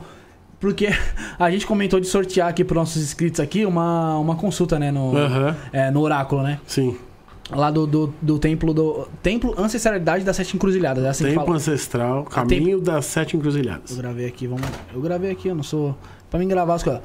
Templo Ancestral Caminho das Sete Encruzilhadas. Então, como que vamos estar fazendo, Rafael? No Pix, certo, meu brother? No Pix, com certeza, Bruno. Pixinho a partir de quanto? De 10? De 10 reais, a partir de 10 reais. Vamos dar uma movimentada aí, pessoal? Vamos movimentar aí. ó. Faz tempo que a gente não faz um sorteio aqui. Então vai estar valendo uma consulta aí. com- Vai ser com o Franz ou com a Viviane ou. Quem, quem Tanto que faz? faz. Tanto faz? Então, Pode ser uma junto? beleza, que então. fala sobre realmente os fundamentos que são importantes dentro da nossa casa, a gente faz uma consulta. Aí, ó, vai ser um oráculo especial É ainda. hein? especial, vale? Então, como que vai funcionar o sorteio, pessoal? Você fez o Pix a partir de 10 reais. Já vai estar concorrendo aqui no final do programa. Vamos, vamos fazer o sorteio. Não precisa mandar comprovante, só quem ganhou que vai mandar o comprovante. Ah, Bruno, qual que é a chave Pix? Eu vou colocar aqui no chat enquanto o Rafael vai, vai puxando um podcast aí. É o DDD 11977647222. Beneficiário Felipe Torres. Você vai mandando sua, sua ajuda lá pro programa e vai concorrendo a esse oráculo aí, certo? É... Rafael, continua aí que eu vou, vou mandar aqui no chat. Aqui. Manda, manda aí, Bruno. Ô, Franz Viviane, por que que na Quimbanda, nesse meio da Quimbanda, existe tanta guerra? Porque eu vejo um quimbandeiro que não gosta do outro, um que não fala com aquele, outro que não fala com um. Eu acho que é assim, é como eu falei, as pessoas elas confundem resistência com guerra. Resistência é você fazer a sua existência, a sua essência se posicionar onde ela tem que se posicionar. A guerra é uma coisa, se você for pegar historicamente, a guerra é uma coisa muito antiga e as grandes guerras foram puxadas pelo cristianismo. Então, continua sendo uma questão de, de manifestar o mesmo padrão, independente da roupagem, da, da, da bata, da roupagem que você segue. Mas eu costumo dizer assim, né? Ah, eu não gosto, sei lá, a pessoa fala assim: ah, eu não gosto do Fresno, eu não gosto da Viviane. Meu, beleza. Eu não tô aqui para ser gostável. Sabe? É, é uma questão assim: vai se atrair por mim aquele que fazer parte da minha essência. Quem não for, respeite. E a guerra dentro da Kimbanda é aquilo, né? Eu não vou. Se eu, se eu invejo, se eu entro na guerra com outro Kimbandeiro, eu estou subestimando a minha ancestralidade. Porque a minha ancestralidade tem o caminho, a prosperidade para mim. A do outro tem a do outro, e é isso. Entendeu? Então a gente tem que ter, a gente tem um olhar, a gente tem que puxar para um olhar assim. A partir do momento que eu invejo o caminho do outro, eu estou subestimando o meu ancestral. Porque o meu ancestral faz aquele, faz o meu caminho. Eu estou exatamente onde o meu ancestral me ajudou a me colocar. Se eu começar a te invejar, pô, eu estou falando assim, meu ancestral é menos que o seu. Então, assim, eu não entro muito nesses debates, eu não entro muito nesses embates, porque para mim é. Tanto faz. É irrelevante. E de novo tem essa questão, né, de que se você tá vivendo o seu caminho de verdade, é seu caminho de verdade. A verdade do outro pode ser diferente. E aí entra num confronto direto. Então, tipo, se a minha verdade funciona para mim, a sua verdade é diferente, você tá errado. Então entra nisso. E sinceramente, eu tenho uma outra resposta que, assim, por que, que tem tanta guerra? Por que, que tem tanto confronto? Acho que principalmente por dentro da internet isso acontece muito. Sim, é verdade. Não é dentro de terreiro. E a gente tem que lembrar que a espiritualidade, a quimbanda, de verdade, você vive dentro do terreiro.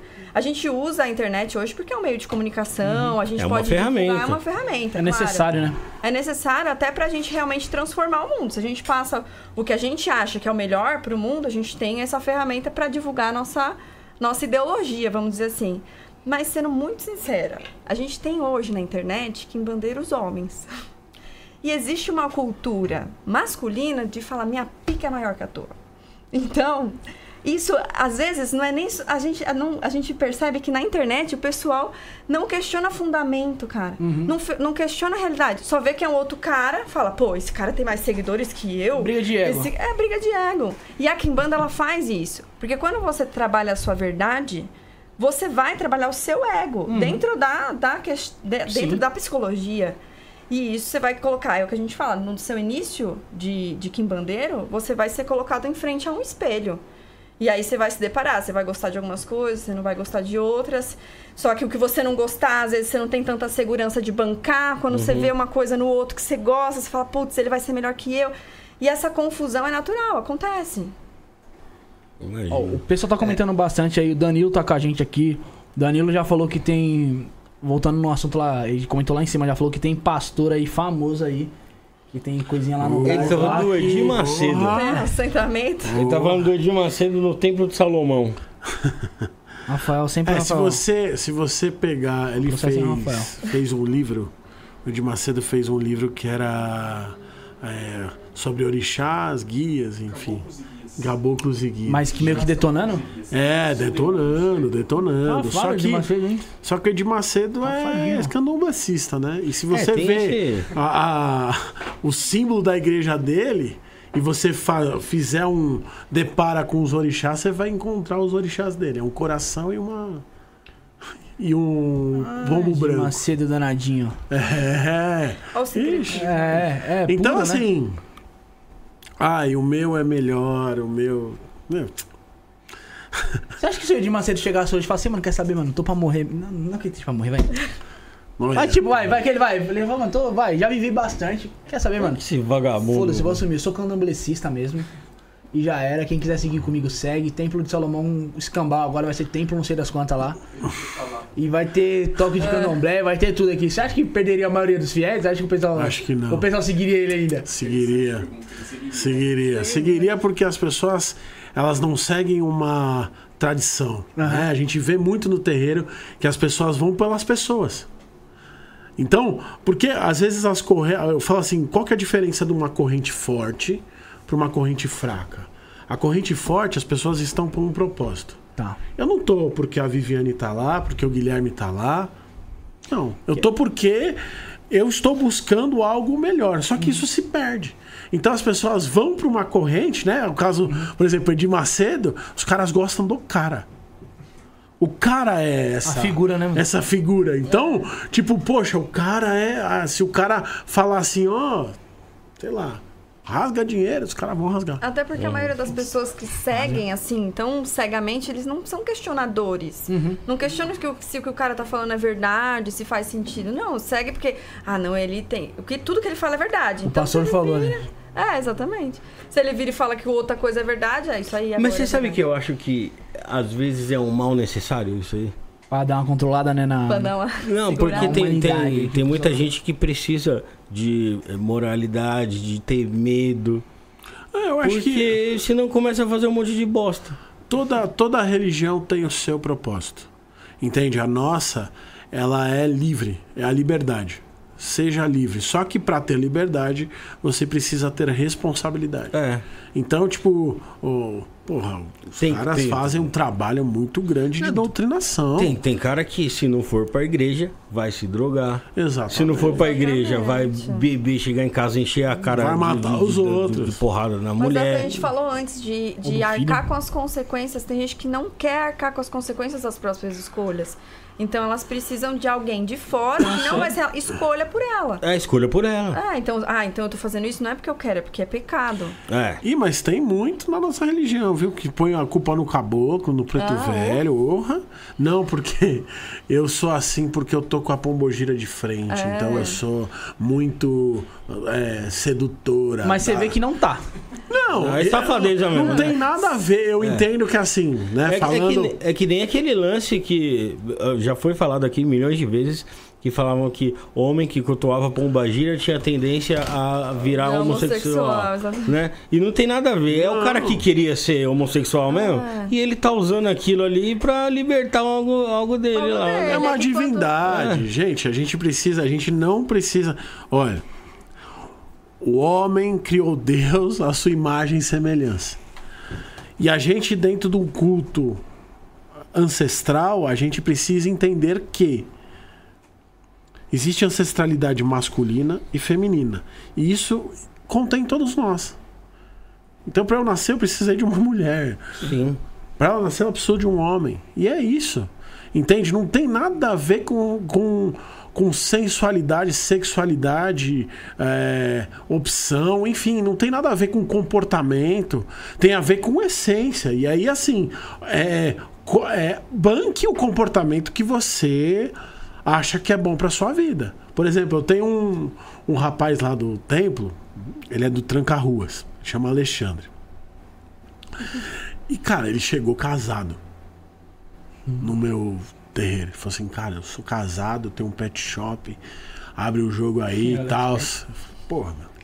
Abriu o jogo aí, falou- sabe? Você fala assim, cara, né? Pus a mão assim, falei assim, por que, que você tá casado? Eu falei assim, então, eu tô me separando e tal. Eu falei assim, meu, seu caminho não é o casamento. O cara fez assim, ó. Cara, Nossa, alívio cara.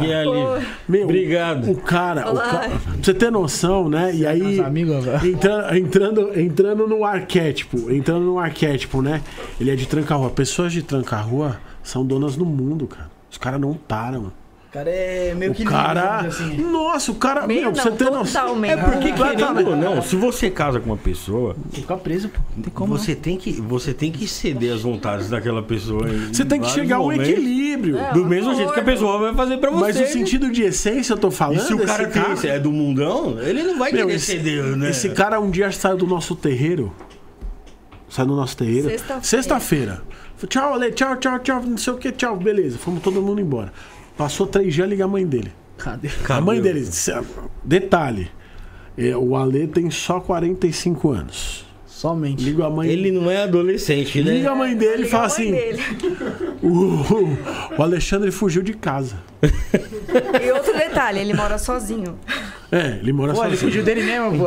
Aí eu falei assim, pô, como assim fugiu de casa? Não, fugiu de casa, porque o Alexandre fugiu de casa, pelo amor de Deus, me ajuda, pô. Aciona o cara da polícia, o cara aciona a ML.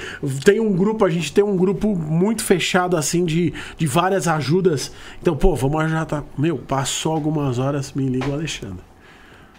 Eu falei, e aí, meu, beleza? Eu falei assim, porra, onde você tá, cara? Mano, o cara tava lá no Morro de São Paulo.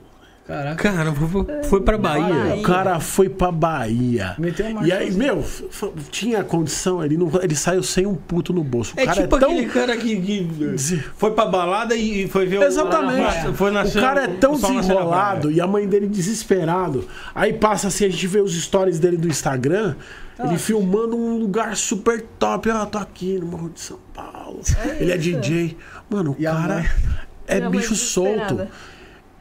É isso, cara E vai esse, e esse é.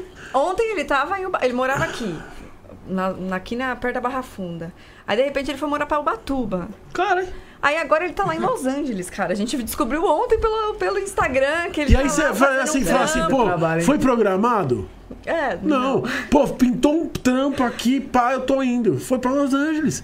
ele já... Então, tipo assim, é um cara, e aí, falando um pouco do arquétipo do pessoal de Tranca-Ruas. É isso. O cara é o dono do mundo. Meu, Deu cinco minutos no pessoal de Tranca-Rua, mete o pé e já era. Meu, eu sou Entendeu? de Tranca-Ruas e Nossa quando eu tinha Senhora. 18 anos. quando eu tinha 18 anos. Vamos contar as histórias. Já, você já sabia, já. Já Ah, sabia. o- Não foi... Mas ela tem uma arranha das sete encruzilhadas que. Dá uma segurada, equilibrada, né? dá uma equilibrada Equilibrada. boa. É. Mas eu vivi minha época bem tranca-ruas. Eu tinha Ah. 18 anos, já tava na faculdade. Tava no emprego, pô, eu sou da área da saúde, eu tava no laboratório que é a referência de todo mundo ali, já trabalhava ali dentro, mesmo sendo. ainda estando na faculdade e tal. Meu, me deu uns cinco minutos, falei, preciso viajar, preciso viajar. Falei, pô, não tenho dinheiro pra ir pra onde eu quero ir. Aí eu peguei me inscrevi num navio de cruzeiro. Fui trabalhar. Tranquei a faculdade, eu era bolsista. Tranquei, deixei uma procuração pra minha mãe. Porque pra eu não perder a bolsa, ela tinha que trancar a matrícula, destrancar, fazer rematrícula pra eu não perder a bolsa. Fazer todo. Fazer todo esse trâmite. Trâmite. Fiz uma procuração pra ela de plenos poderes, larguei aqui. No dia dos pais, almoço e família, eu falei, gente, eu tô pedi demissão, tranquei a faculdade e tô indo trabalhar no navio. Eu embarco daqui três meses, eu vou pra Itália, o navio sai de lá, vai fazer, rodar a Europa, vem pra América do Sul e é isso aí. Não, não, tá de boa. E eu vivi então essa fase tranca-rua também, de ser desprendida, de conhecer lugares, de viver a natureza da terra, de entender que a gente não tem limite, sabe? De que não existe um. O Estado tem o limite, mas eu não preciso respeitar isso. Não Eu precisa. nunca, eu nunca eu- Agora você imagina, assim, falando de fundamento, Aham. falando de essência. Cara, imagina uma pessoa que tem que fazer o social presa. E aí eu apresento a Kimbanda pra ele, eu inicio o cara na Kimbanda, o cara vira e fala assim: Puta, o que, que eu vou fazer com essa vontade que tá maior do que eu? Se minha mãe espera. Mano, a família do cara é todo mundo médico, cara. O cara é DJ muito louco. Então a família dele espera o Alexandre certinho, Doutor dono de casa, doutor esquece, Alexandre. é DJ, e, mano, pô, o tá cara, é maluco. louco. o cara é um DJ. Rei, Saca? Pô, o cara reina no mundo. Eu falo assim, meu, eh, no nosso arquétipo, eu falo assim: esse tem o diabo com ele. Porque em qualquer lugar ele pisa, ele sai, ele, ele se vira. Meu, ele, o cara. Que é assim. Imagina o o caminhão de culpa que você tirou das costas dele. né? Com certeza. E é esse o ponto da iniciação. A iniciação, ela vai te pôr com as suas vontades. Quais são as suas vontades? Quais foram as vontades que você segurou a tua vida inteira e, e, e manteve por conta de uma questão social? Mas aí é que tá. É- é- A sociedade em si, o mundo, é, eu acho que é assim. É. A gente não faz o que a- realmente a gente tem vontade, né? E a- o mundo não permite que a gente faça isso aí. Exatamente. Busque, busque o que realmente move a gente. Exatamente. E, e aí é onde entra E aí, tudo, uma... aí, aí você fica com emprego que você odeia, Exatamente. sexta-feira. Eu, eu que eu falo assim, poxa, É. você não você não inicie na Kimbanda. Isso é uma dica pra todo mundo. No- pelo menos na nossa casa. Se você quer uma vida de fim de semana, trabalhar pra pagar a conta, pra chegar ao fim de semana, Fica deprimido no domingo à noite. Pra chegar ao fim de semana, você ficar bêbado e voltar e, e envelhecer, ficar doente e morrer, Esse cara não já morreu. inicie. Não inicie. Porque isso vai te fazer mal, cara. E tem gente que não tem a capacidade de. não tem a força de encarar que, porra, eu posso, eu tenho que jogar tudo pro alto. Ela tava falando um negócio, né? Ela contou um pouco da nossa história, mas o interno da nossa história, eu tava. No dia que ela entrou no terreiro, eu tava batendo o sino pro meu Exu. O meu Exu virou e falou assim: Tá vendo essa moça que tá passando aí? Eu olhei. Falei assim, tô, você vai casar com ela. Eu falei assim, você tá nem maluco. conhecia. Você tá maluco. Eu casado 14 anos, parceiro. Caralho. 14 anos. Na época eu fui no meu mestre de Kimbanda desesperado. Eu falei assim, pô, o que tá acontecendo, meu? É um obsessor, alguma coisa assim, porque não sei o que. Ele falou assim, Começa a meu. questionar, tô- né, mano? Hã? Você começa a se questionar, é normal. Não, Não, e teve óbvio. gente que falou que eu fui porque era um trabalho, eu fui pra atrapalhar a energia que fazia tão bem pras pessoas, que era um espírito trevoso, obsessor. você ali. Total, total. E aí, o que, que aconteceu? Eu fui lá no meu mestre na época ele virou e falou assim: Meu. Tipo, falou com essas palavras: Se fudeu, mano. Uhum. O que, que eu fiz? Eu virei, sentei no meu Exu, falei: Você tá comigo? Ele falou assim: Nunca vou deixar de estar. Meu, meti o pé. 14 anos de casamento, virei e falei assim: Ó, acabou por isso, isso e isso. 14 anos de casamento, morei do, do 3, 4 semanas em, na rua, no terreiro. Acabava o terreiro, eu voltava pro terreiro, ficava lá, dormia lá. Entendeu?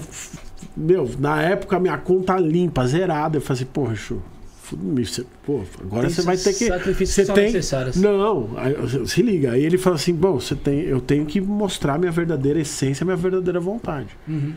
Ligou um cara que um tempo atrás, um juiz famoso, inclusive, falou assim: Cara, eu fiz um pacto com você, com o seu Exu, e eu ganhei uma ação. Eu vou aí, né? Porque a gente precisa acertar, porque eu tinha combinado com ele. Falei, beleza, né, mano? Pelo menos vai cair milão na conta. Né? Eu já vivo a semana, mano. 30 mil reais, parceiro. Caraca. Eu falei assim, meu. Cruzeiro caindo. Eu olhei, eu não, é assim, no, não era Vamos Pix, mas na- no TED, não. Sabe o que eu fiz? Eu tava zerado, sem brincadeira. Eu peguei 100 reais na época, eu tinha pegado 100 reais com um amigo meu pra ficar num motel. Aham. Meu, eu olhei, eu fui pra casa do Exu e falei assim: a partir de hoje, eu nunca mais duvido do senhor. Porque foi uma dúvida. Porra. Rola, pô, você tá 14 anos lá num estado de inércia. Estabilidade. Exu é movimento. É progresso. A minha, o meu maior sonho sempre foi ter filho, ter uma família. Foi através do útero dela que essa família veio. Só que naquela época não foi uma escolha fácil. Saca? Então, o que que eu falo? Pra viver com Exu, pra viver de Kimbanda, você vai ter que fazer escolhas difíceis. Você vai ter que virar e assumir o teu caminho, a tua essência, a tua vontade. E, meu, e vamos pra cima. E é assim. Quando a gente, quando a gente firmou, que a gente falou assim, é isso mesmo, meu, guerra pra todo lado, vela. Podemos colocar como sacrifícios o que você viveu ali? Foi, Mais foi um ou menos. sacrifício? Foi, foi Eu um que é o sacrifício. sacrifício do comodismo, né? Tá, de sair do comodismo. sa- né? porque quando você tá no comodismo, de certa forma é confortável. Lógico, gostoso É pra caramba. é. E você não vive necessariamente aquela sua verdade, mas tá confortável, então você acha que é aquilo ali. Uhum. E quando vem as reviravoltas, realmente a ventania de Exu, você olha, você fala assim, meu, ele me abandonou, cara. Uhum. Me abandonou, pô, minha conta tá zerada, como é que, como é que eu vou sair daqui? Sua vida A gente foi morar junto, a gente morar, a gente dormia, ó o nosso tamanho. Uhum. A gente dormia junto numa cama de viúvo Caraca. com um lençol que eu levei da minha casa. Que eu falei, mãe, eu vou dormir fora hoje. E eu nunca mais voltei. Tranca Então, assim- ruas. então, tipo, pô, eu, eu, eu fui, eu tinha três trouxas de roupa, meu videogame. Só, porque eu falei, pô, vou levar o videogame. Aí não dá, né? É, Tem que ter. Não dá, tem que ter, vou levar o videogame. Aí levei, tinha três trouxas de roupa. E assim, nunca, nunca, nunca, nunca me faltou nada. Pelo contrário, foi um ano, o ano que eu mais prosperei. Porque, E foi Sim. o ano da pandemia, quando estourou, foi 2020. exa- pensa, na Caraca, pandemia. Então, meu, a gente É falou, então. fudeu, a gente tinha acabado de ir morar junto. A gente ficou, meu, e agora, né? Porque assim, entre a gente não morar junto, de repente já tá morando junto e convivendo 100%, porque mudou tudo. Ele trabalhava home office, no meu trabalho, mesmo sendo na área da saúde, eu não parei, só que intercalou os dias, a gente convivia muito mais. Então é a prova dos nove. Vai, vai, é o racha mesmo ali, né? E foi maravilhoso. Mas eu imagino o quanto você deve ter se sentido muito mais vivo depois disso. Então, é essa vida, sabe? É é você É uma fazer a escolha. Não, ma- mais que sobrevida, é uma vida mesmo. Você renasce. Porque dizer. é, porque você faz uma escolha dentro da tua divina vontade. Saca? Então é uma coisa que assim é, me alimentou, sabe? É aquilo, porque pra que que eu acordo toda manhã pra fazer o que eu faço? Pela minha família. E- Então, saca? Então Exu mostrou um caminho pra mim, cara. As coisas não foram fáceis. Eu não tenho, por exemplo, ah, depois de tudo que a minha mãe passou com meu pai, meu pai acabou é, se matando. Então, tipo assim, a gente passou uma barra. Então, a- a minha mãe não é uma grande apoiadora de eu ter terreiro. Porque ela fala, Fres, ter terreiro não, não dá nada pra ninguém. Vê a vida do teu pai meu. E eu fui 100% virei e falei, meu, peguei meu Exu na mão, meu preto velho na mão e segui. É difícil porque que você é. tem que fazer escolhas, meu. Tinha vez que o pessoal tá na balada de sexta-feira, nós estamos fazendo uma O cumba. pessoal tá na praia no feriado É. você tá A lá. gente tá Estamos lá, fazendo as trabalhando coisas, estamos trabalhando. Eu vou todo dia lá. Então, tipo, as coisas elas acontecem. O ancestral ele abre caminho, ele abre a porta, mas você precisa trilhar o caminho. É uma jornada. Que é onde a gente pega aquele ponto que vocês falaram de tipo assim, ah, as pessoas iniciam na quimbanda porque acham que vão ficar. Ficar noite pro fácil. dia. É. A vida vai facilitar, Não não é, é? não é isso. É, só vai te porque- mostrar é a vida real. Tem, vai a, dar o- a, a, de- a Damaris, vai. a Damaris Gurgel, ela escreveu uma frase aqui Rafael, é, é, que eu acho bacana pra caramba. É uma frase do Sêneca. É, "Es- eu espero que quando a morte chegar, ela te encontre vivo. né? Exatamente. Exato. E eu, pô, eu acho bacana pra caramba. Você respondeu. Eu respondi, respondi aqui. Eu vou mostrar um negócio pra ela aqui, ó. Rafael, Pô, você é- não fala de estoicismo aqui, ó. Rafael, Eu adoro estoicismo. Mostra direitinho. Aqui, ó, meditações aqui, ó, do Marco Aurélio, fera. Recomendo pra todo mundo. Vai lendo aí no metrô aí, ó. É isso. E a gente Meditações. entende dentro do, do que a gente entende dentro da nossa casa, a gente vai estar vivo se a gente viver a nossa verdade. É, é viver, é descobrir o que, que- o que, que realmente é, é a sua vontade, o que, que você realmente quer viver e não o que tá sendo imposto pra você, né? Exatamente.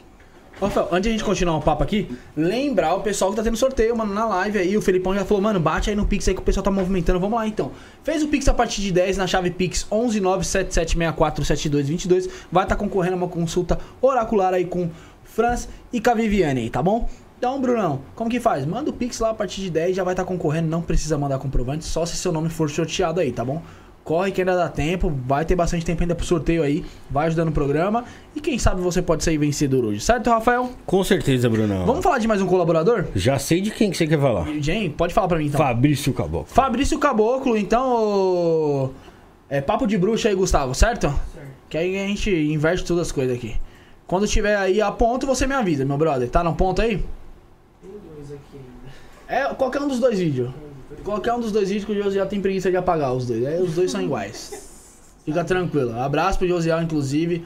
Pessoal, se vocês quiserem a câmera um pouquinho mais escura, mais verde, mais clara, entra lá também no grupo 1. O número do Josiel tá lá também lá. Xinga ele bastante. Pode mandar mensagem pra ele. Bastante. Vamos lá, Gustavo. Tudo bem? Para você que não me conhece, meu nome é Fabrício Caboclo. Eu sou mago, tarólogo e tenho dedicado mais de 10 anos da minha vida ao mundo espiritual e a fazer com que os meus consulentes extraiam o maior potencial de vida que eles conseguem. Tenho trabalhado com rituais na área da goétia, de magia cerimonial, na área de magia angelical. Também sou sacerdote de Santa Morte e tarólogo. E queria convidar você a ter uma experiência conosco, uma experiência comigo e com a minha equipe, e juntos extrairmos o melhor, o máximo do seu potencial. Talvez nesse momento você esteja passando por uma crise no seu relacionamento. Nós temos deidades que podem te ajudar a resolver esse problema, podem te ajudar a resolver esse processo. E se você estiver duvidando, eu convido você a visitar o meu Instagram, arroba Papo de Bruxo Oficial, aonde você vai encontrar centenas de depoimentos, pessoas que foram ajudadas dentro do processo mágico. Nós também trabalhamos com rituais para a área financeira, causas na justiça, concursos e toda a parte de ajuda do mundo espiritual, você possa extrair o seu máximo de potencial. Também trabalhamos com mentorias e cursos, caso você queira aprender mais sobre magia, sobre cabala, sobre como cultuar deidades, como trabalhar com elas, como se aprofundar no mundo espiritual. O que eu quero dizer para você hoje é para que você não espere que tudo chegue ao fim no seu relacionamento para você tomar uma decisão. Talvez a sua vida financeira não esteja caminhando, talvez sua vida financeira esteja travada. Quero dizer para você que muitas vezes isso acontece porque nós não conhecemos as leis espirituais e nem como manipular as energias. Quando a gente aprende a ter acesso a esse tipo de conhecimento, a nossa vida muda. Eu quero convidar você a ter uma experiência, portanto, agende uma consulta no número que vai estar passando aqui embaixo e tenha essa experiência mágica comigo. Shalom. Vocês viram sobre o Fabrício Caboclo aí do canal Papo de Bruxo, então sigam ele também lá no YouTube. Ele tem um canal chamado Papo de Bruxo, assuntos interessantíssimos lá. É, ele tira dúvida de muitas pessoas.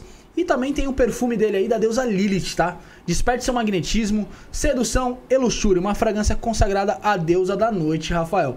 Como que faz pra você comprar ou pra você entrar em contato com o Fabrício Como? Caboclo? WhatsApp? WhatsApp, só que o DDD, DDD dele é diferente. 92 9 94 30 8675. 92 o DDD 9 94 30 8675. Tem que melhorar esse meu essa minha fala, tô falando muito rápido, Rafael, tô ansioso. Tô ansioso. Mas é daí, o pessoal que quiser encontrar, entrar em contato com o Fabrício Caboclo, só chamar nesse número aí, certo? Certo. Vamos lá, Rafael. ah, vamos, vamos voltar ao assunto da live aí, você que falou que. É, eu queria saber que, é, claro que, como você falou, sem, sem julgar de certo ou errado, mas se você vê como algo coerente a Kimbanda Luciferiana e que se envolve ali os demônios da Goethe. Cara, eu assim, eu não tenho. Eu não tenho outorga pra falar de outra Kimbanda, porque eu não, eu não conheço. Eu acabo fazendo leituras e tal, conheço como uma como espectador, Pesquisador. pesquisador, mas é assim, eu, eu, eu acho que as vertentes da Kimbanda, das, das Kimbandas, então tem Kimbanda Malay, Kimbanda Nagô, Kimbanda Mussurumi, é, Kimbanda Brasileira, Kimbanda Congo, Kimbanda Luciferiana. E eu acho que o que a gente precisa buscar sempre é a raiz. Onde começa? Quem foi o primeiro? Da onde vem? Sabe, é uma pesquisa que em qualquer casa, tradição que você que você vai buscar, quando eu vou buscar, eu vou buscar a história da coisa. para ver se aquela pessoa ela tá fazendo aí uma coisa de achismo ou existe uma fundamentação. Então, dentro desse aspecto, meu, desde que tenha uma fundamentação, tranquilo. Não, não tenho nada para falar contra, assim, nem a favor, porque realmente eu não, não tenho essa. É que não, não, não é só para saber é, sobre sobre outras entidades ali, né? Porque o que a gente costuma ver é que era só de culto a Exu Pombagira, né? E ah, ali sim, a, o, a, a, a mistura de sincretismo. ali, né? Olha, você vai. Pra, pra gente falar de Exu e Pombogira nesse sincretismo, a gente vai lá atrás, quando o europeu chegou e se deparou, por exemplo, com a macumba carioca. E aí você via, por exemplo, ele, ele começou a se interessar pela tradição. Falei assim, poxa, mas essa entidade quem que é? Essa entidade é o Tranca-Ruas. O Tranca-Ruas trabalha o quê? Ah, ele trabalha é, a pessoa abrindo caminho, sei lá, abertura de caminho, trabalha a força, a potência, a altivez. Nossa, mas dentro, dentro, dentro do que eu conheço, lembra Tashimashi. Tashimashi trabalha isso. Poxa, e o. E o capa preta? Pô, o capa preta ele trabalha mais questões ligadas à justiça. O Exu um pouco mais contido, de, de médiums mais reservados. É uma pessoa que, que é muito boa para trabalhar questões de doenças. Poxa, Mucifim trabalha dessa forma. Então, quando a Kimbanda, por isso que eu falo, a Kimbanda ela tem uma, uma palavra. Ela tem uma palavra africana, mas ela é muito brasileira nesse sentido, né? Dessa mistura. Então as pessoas acabam fazendo sincretismo justamente daquilo que eu falei, né? Quando eu, quando eu falei, ah, o meu vô alemão veio pro Brasil e tal, e começou, o sincretismo ele, ele começa a fazer essa união dessa forma. Então, existe, existe um, um Exu, uma Pombogira, que é o trabalho regional daquela força que tem que tá no cabide da essência do que o europeu trouxe. Entende? Então, Tashimashi, Tranca-Rua, é, Astarote, Sete Encruzilhadas. Por quê? Porque o trabalho magístico, o trabalho. é, Resultado. né? o resultado e, e- e- e a- o escopo que essas entidades eles trabalham são muito parecidos. São parecidos. Então, só por conta disso, assim. Entendi. É como se fosse um sincretismo mesmo. Por exemplo, na Umbanda, a gente tem algumas vertentes que trabalham muito com sincretismo, né? Tanto de representações de altares, como... Ah, então você vai fazer um trabalho para Oxum e uma oração para Nossa Senhora. Tem gente que acredita e, e segue. E segue. É isso. Se faz sentido para eles, beleza, né? Beleza. É, e assim, eu entendi pra, que para você o objetivo de vida do Kim Bandeiro é melhorar ali o, o, o seu o seu redor ali, a sua bolha ali, o que tá envolto ali da sua vida. E, e depois da, daqui dessa vida? O que, que é a vida após a morte pro Kim Bandeiro? Olha, pra mim, ancestral. Você vira ancestral. Então é. Eu, eu costumo simbolizar a ancestralidade como uma grande árvore, com muitos galhos. Essas árvores, essa árvore, ela tem muitos frutos. Quando você se torna ancestral, você é, você se torna uma árvore que vai ajudar os frutos que vêm depois. Então eu acredito que pós-morte a sua essência ela permanece sem a roupagem, sem a carne e você continua numa sequência de trabalho não como uma entidade especificamente. um Exu, às vezes que a. Não, não, acho que não, mas como um ancestral, um conselheiro. Então eu acredito, por exemplo, que o meu avô continua me aconselhando. Ele continua meu pai, ele está muito presente na minha vida. Entende? Então eles viram referências ancestrais, independente se a pessoa teve um caminho que eu considerei mais positivo ou mais negativo, sem julgar, mas aquela ancestralidade me mostra sempre uma coisa positiva. Então, por exemplo, vai, vamos supor, o cara perdeu um avô que era bandido. Esse avô que é bandido vira um ancestral. E ele pode ajudar uma pessoa que não quer esse caminho a saber Não sair. entrar nisso aí, né? Não entrar, Não saber o que, que é malandragem, o que, que não é malandragem, saber se virar na rua, por exemplo. Sem precisar roubar, matar. Exatamente. Ou, enfim, se a pessoa escolher, é um amparador daquilo, enfim, sei lá. É, a gente tava. Eu, vou- já vou ler o a pergunta da Rafaela, da Rebeca aí, já, já vão pontuar essa questão também, tá? Deixar avisado pra elas aí. É, a gente falou lá no começo sobre. Aqui em banda hoje tá mais exposta, é um, é um, um culto ali mais ocultista. E hoje tá mais exposta com, a- com, com a internet. Você vê aí com bons olhos. Você vê que acha que não tem que ter tanta exposição assim, tem muita gente passando fundamento que nem é pra ser passado. Como que você enxerga? Vocês enxergam Eu no geral? costumo dizer o seguinte: aqui em banda não é show de rock. Ah. Né? Então eu vejo muitos lugares que, pô, você vê assim, pô, é bonito de ver. Uhum. Musicalidade e tal, os caras cantam. Mas aqui em banda é uma coisa íntima, cara. Então a gente não pode perder o propósito de ter um templo. Sim. Então, o propósito de ter um templo, o propósito do caminho das sete encruzilhadas é ajudar as pessoas a se manifestarem através do ancestral. Sim. Ponto. A serem melhores através do ancestral.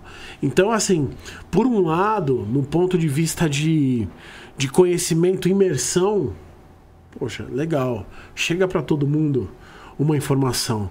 Pelo outro, eu acho extremamente nocivo, porque se perde um critério, né? Hoje, ah, todo mundo quer ser quimbandeiro, todo mundo é iniciado. O cara é iniciado ontem, amanhã ele já é mestre.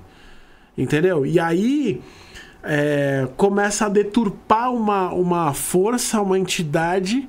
O que, que te cobra? Eu falo assim, sempre falo, pô, você olhou para uma força, ela olha para você. E essa força ela é reativa. Porque não é uma força, por exemplo, tal como o cristianismo, que é que você se torna passivo dessa força. Não. Você entra, você faz parte daquilo. E aquilo começa a dar uma reatividade. E aí, como a gente falou, é, você tem que ter um perfil. Você tem que querer aí uma transformação grande na tua vida. Eu não estou dizendo bem ou mal, porque aqui em banda, como eu falei, é um culto de feiticeiro, é um culto de transformação independente. Eu não falo de evolução no ponto de vista de, ah, eu vou ser bonzinho ou vou ser malzinho. Eu falo de evolução, eu como indivíduo, na minha plenitude. Sim. Saca? Então, o que, que eu quero dizer? Eu quero dizer que quando isso começa a popularizar de uma forma sem critério, sem filtro, ou seja, eu vou virar, vou fazer uma publicação, vou começar a iniciar de baciata. Cara, eu perco completamente o poder. E aí eu começo a lidar com a parte negativa da coisa, né? Tal como o hermetismo, tem, tá- o que está em cima tem embaixo, e aí eu começo a lidar com egos. E aí começa a dar problema. Por quê? Porque aí eu tô lidando com uma força que eu não tenho controle, que eu não tenho é, ciência e eu ouvi falar. Pô, é, eu, eu me considero iniciante como mestre. Pô, eu estudo desde sempre, mas é pouco. Porque quando eu tô lidando com uma vida, é, é sério ali, brother. Ali é muito sério. E toda Porque hora chega novidade também, e né? Cada, e cada pessoa te traz uma experiência ali, né? Sim, Um e tem uma sensibilidade que a gente precisa ter. E um caminho mesmo, cada pessoa é diferente. E a gente, enquanto referência dentro da casa, você precisa sempre estar disposto a aprender, não achar que você vai saber de tudo. É. Porque, meu, a história de uma pessoa é diferente da história da outra. Eu não posso usar Não me- é um uma padrão. receita de bolo, É, né? não é uma receita de bolo. Então a gente tá sempre em evolução. Não para chegar a alguém externo, mas para chegar no melhor de nós mesmos. E se a gente achar que acabou, acabou a vida, mano. Você não vai mais viver nada, você não vai ter mais experiências. Então sempre é essa evolução, essa busca do ser melhor. Vou dar um exemplo. Teve um dia que entrou um casal de sacerdotes umbandistas japoneses. E a vida dele estava um caos. E aí eles foram falar, eu abri o jogo pra eles. Batia, "Pô, quem que é o orixá que te Né? Quem que é o guia que te responde? Ah, quem responde é caboclo. Batia. Bati é. de novo. Falei, Caraca, mano, como que eu vou? Aí eu falei assim, bom, vou pedir aí a ancestralidade que assiste eles pra responder alguma coisa. Cara, os caras tinham uma raiz é, japonesa muito forte. E o altar, né? Tem um, um culto japonês que você cultua. Aliás, grande, você cultua ancestral, o antepassado, né? É. Então é o pai, a avó, a avó, então você tem. E aí veio essa ciência. Falei assim, pô, quanto tempo que você não mexe no teu altar ancestral? Aí o cara virou e falou assim, é, faz um tempo. Eu falei assim, então começa a mexer. E posso te dar uma dica? Teu caminho não é umbanda. Vai pra ancestralidade da tua família, porque não tem nenhuma mistura, sabe? Japonês que fica com japonês, que fica com japonês, sabe? Então, tipo, aquilo ali tá muito enraizado. Ah, mas ele pensou no Brasil. Tem um caboclo, tem um índio que deixou ele entrar pra ele ter frutos ali. Tem. É inegável. Mas Não ele que precisaria ter aquilo como norte. Sabe? Aquele culto antepassado como norte. Então, essa sensibilidade, se eu vir e falar assim, ah, beleza, ó, seu Exu é tal, vamos iniciar e vamos. Só por conta do. Sabe o que eu faço? Eu mato a pessoa. Eu mato a pessoa. Porque ela começa a ter resultados fugazes. Resultados que, ai, nossa, eu fiz um, um feitiço e consegui um emprego que eu ganho mal. Eu consegui chegar no lugar que eu não queria chegar. Saca? E aí a pessoa vai e tal, e alimentando uma fé, alimentando uma mentira, porque a gente tem que tomar muito cuidado com isso. Com a ilusão. Né? A gente vê muita gente, pô, a pessoa de terreiro é a pessoa mais iludida que tem. Por quê? Porque Você acha ai, mais que evangélico? muito mais. Pode falar Porque o evangelho, porra, cara. Não é todo mundo que chega e fala aqui, não. É, muito mais, muito mais. Porque ali o evangélico, ele vai virar, ele vai pegar o livro e ele vai interpretar o livro. Cara, a gente não tem um livro. A gente não tem o livro. Mas aí você tem uma conversa com uma entidade de forma direta. É, né? Mas como Então, é que você diferencia, tem- Quando você entra numa dor, como é que você diferencia o que a entidade tá falando e a loucura da tua cabeça? Pois é. Ou a resposta pra essa dor, que é a resposta que você tem certeza. Você fala assim, meu, o único caminho pra eu sair dessa dor é essa. E às vezes não é, cara. E, e, sabe, tem um lance que, que, que me despertou aqui também outro dia, com alguém que veio aqui esses dias, mas eu não vou lembrar, que meu- minha memória tá horrível. É que, assim, nem todo problema, não, nem todo problema é espiritual, né? Às vezes Olha, o cara precisa muito mais de fazer uma terapia. É, o maluco de onde? Do que- 10%, de- nem isso, 5% dos problemas que a gente tem no terreiro são espirituais. E aí tem uma, tem uma característica. Problema espiritual. Meu, problema espiritual. O cara tomou uma demanda. A gente escuta, ai, eu tomei uma demanda. Tem uma característica. Demanda, mano, assim, dica pra todo mundo. Demanda, a gengiva sangra, cai cabelo, aparece mancha na pele. Você vai fazer o exame e não dá nada. Isso é demanda. Não é só simplesmente você perdeu o emprego ou você perdeu a namorada, não. Você perdeu É, namorada, exatamente. caga- alguma Todo o fez. resto. Ai, deu uma topadinha no É. dedinho. Putz, também Todo o resto, é assim, né? Claro, há casos e casos, mas a grande maioria do resto são escolhas. Uhum. Então, o cara, quando eu falo isso, eu acho que eu, talvez. Por isso que eu, que eu assim, eu, eu, eu fico pensando assim, pô, meu, será que. Será que eu sou um, um cara meio bruto? Os caras acham eu meio bruto? Porque, porra, você desilude. Tinha uma pessoa lá que tudo era, ai não, porque tudo é o meu guia, tá batendo. Iniciei a pessoa, iniciei e falei, pô, beleza, você aqui em bandeira agora, começa a caminhar. Aí, Ai não, mas tem uma demanda. Porra, velho. O mundo gira em torno da pessoa, cara. Não, não só isso. Mas, porra, se eu. Existe demanda, é inegável. A gente sabe que tem. Mas eu confio nos meus. Entendeu? Agora, se eu vou dar força pro problema, se eu vou dar força pro buraco. Você vai alimentar aquilo, É né? isso, eu alimento, torno gigante uma coisa que é. E aí entra na ilusão, né? Do quimbandeiro, do bandista de nossa, tem sempre alguém perseguindo o alecrim do campo. Aham. Tem sempre alguém cercando ali Kim do campo. Tem sempre alguém com inveja. E aí eu falo assim pro pessoal: falo assim, mano, inveja é uma coisa boa. Os caras falam, por quê? Assim, vou fazer uma pergunta pra vocês. Você inveja o mendigo? Você inveja um mendigo? Ninguém inveja, né? É, eu acho bem difícil. Você inveja uma pessoa derrotada? Se alguém tá te invejando é porque você tem um valor. Se alguém tá te invejando é porque você tem alguma coisa a ser invejada. Sim, é. então não dá força, ah, está me invejando, eu estou caído por causa. Não, dá força. Pô, tô me reconhecendo.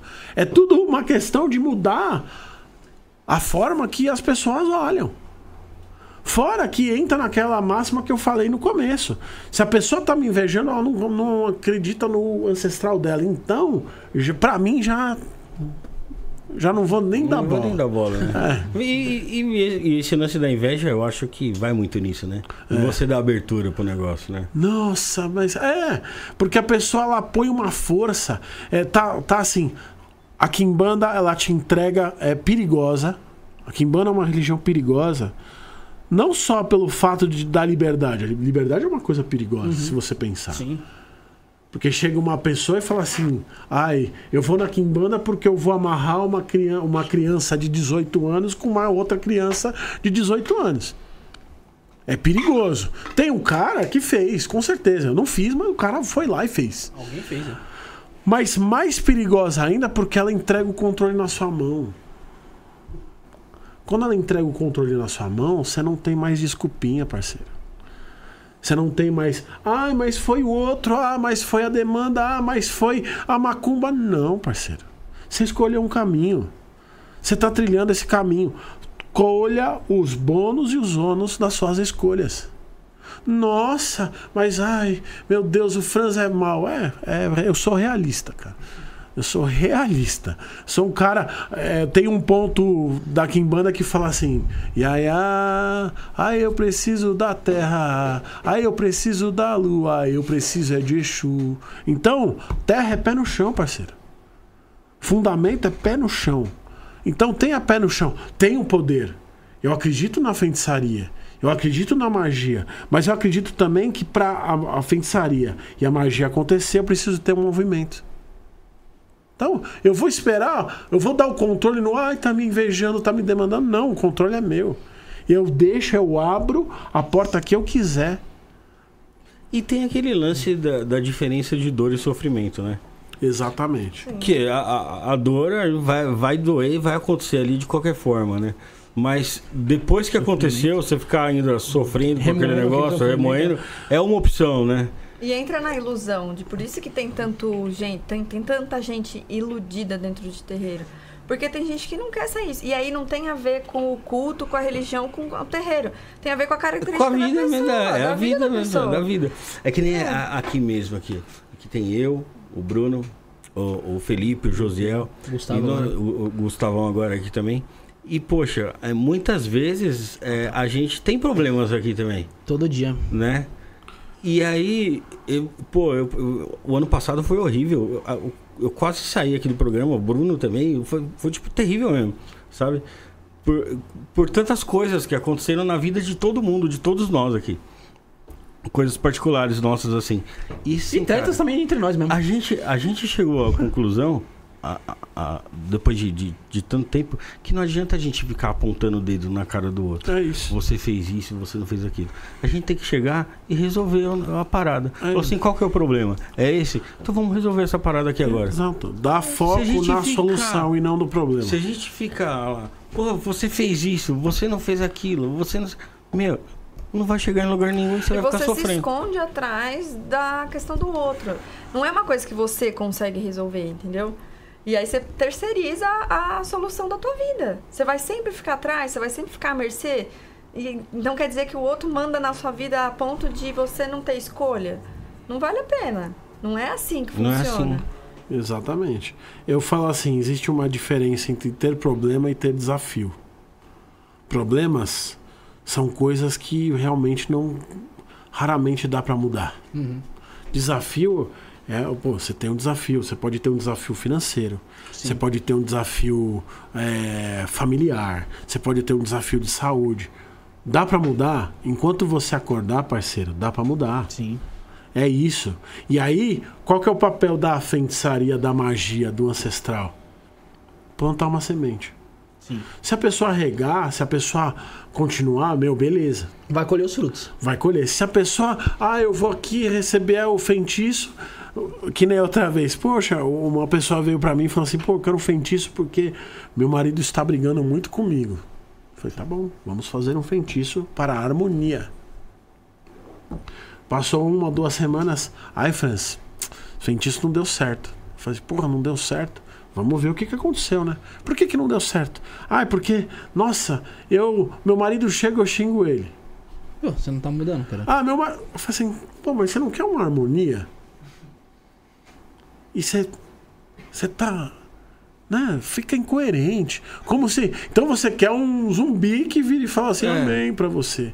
Né? E não é esse o papel. Ela quer adestrar o marido, ela não quer É, harmonia. né? vixe, muita coisa. As pessoas falam, ah, vamos fazer pacto.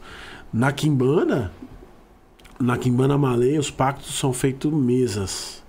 Essas mesas têm alguns tipos de elementos onde a gente faz a pactuação. E para fazer uma Pra pactuação, a gente precisa saber se aquela força quer responder para aquela pessoa. Porque às vezes você pode vir com um caminhão de dinheiro, Não a quer. força não quer responder. E Mas é, é, através do oráculo que você. você Através do oráculo. Tá. Através do oráculo, através de um comportamento. Porque eu tenho, por exemplo, pessoas que são iniciadas, que elas têm um comportamento que fala assim, pô, aqui cabe uma pactuação para ajudar. Pra, a pactuação é colocar uma semente, colocar a pessoa numa esfera, uma entidade, uma natureza que vai estimular uma capacidade daquela pessoa para que ela possa atingir um resultado. Essa é a questão da pactuação, da magia do feitiço. E aí tem vezes, cara, que porra, a pessoa faz a pactuação e fica no mesmo lugar. Não se Saca? mexe. Não existe essa questão de, de ai, putz, meu, vai a entidade vai fazer alguma coisa pra você. E principalmente na Kimbanda. A Kimbanda, assim, por ser um culto individual, não caia na ilusão que o Exu vai fazer alguma coisa pra você. Ponto. O meu Exu faz pra mim. A pombogira dela faz pra ela. Ah, mas a gente tem uma cultura São Paulo de ah, então a entidade vem, conversa e faz um, um lance. Mas precisa se ter uma caminhada. Precisa querer a jornada.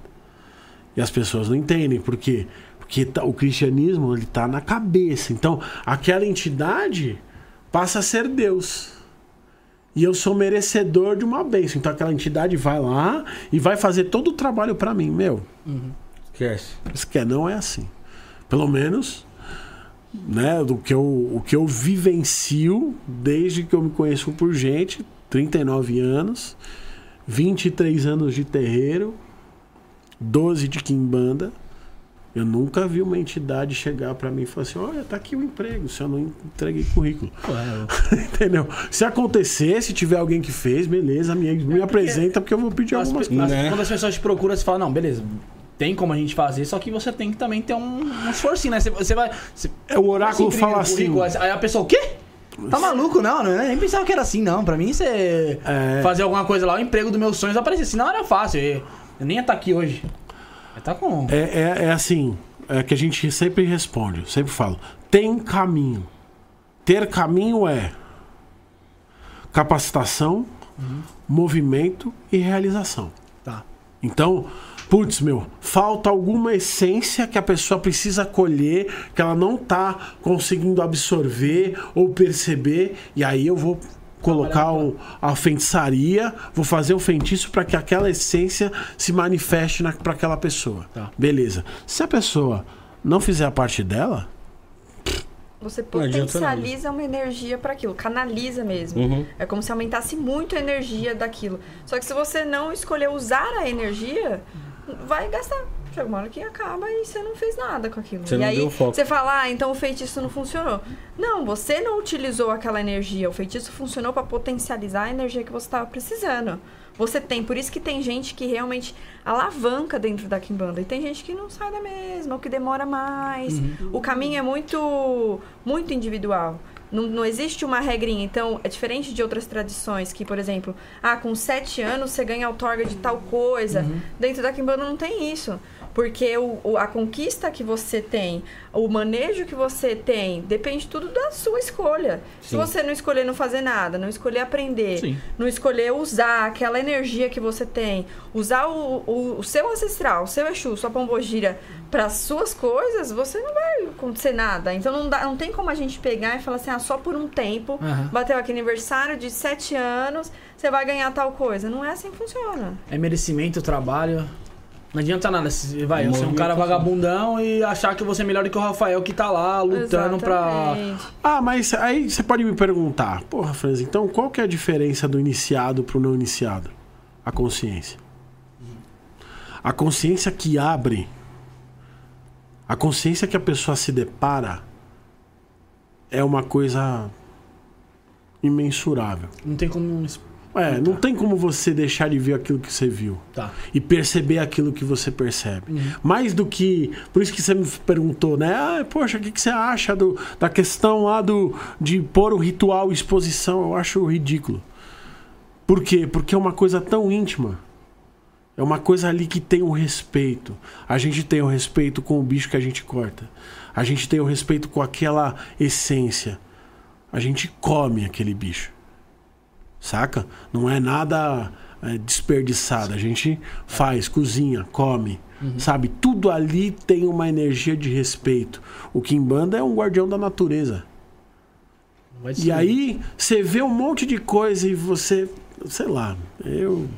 É. Eu vou, vou tomar muita flechada, falar, mas. falar, Porra, mano, você vê um monte, muita, muita coisa assim nesse É que sentido. te- existe, existe muita teatralidade. teatralidade Ah? Mas eu acho que chega. é ruim, eu, né? eu acho que pra vocês que estão no meio ali, ocultista, no meio da Kimbanda, chega muito mais coisa do que pra gente, tá ligado? Ah, Coisas sim. absurdas, tá ligado? Que acontece. Sim, Gente que porra. vem de outros lugares, fala, ó, foi assim, assim, assim, eu passei por isso, isso, e isso. Você fala, que, que, que a pessoa tá fazendo? Isso daí não. Não, Não nem, condiz né, com a não é realidade. nem diferenças quer ver de uma tradições. Isso realmente não é Não cabível, existe, é. não existe. Vocês me pediram polêmica, eu vou trazer. Se eu tô incorporado com o meu Exu, Exu não toca na carne. Não existe Exu bater em gente. Não existe. Se o meu Exu quer bater em, em alguém, eu vou virar, vou fazer feitiço, eu derrubo o cara no feitiço. Isso é uma polêmica. Em muitos lugares tem, ah, mas o Exu fez. Não, não foi o Exu.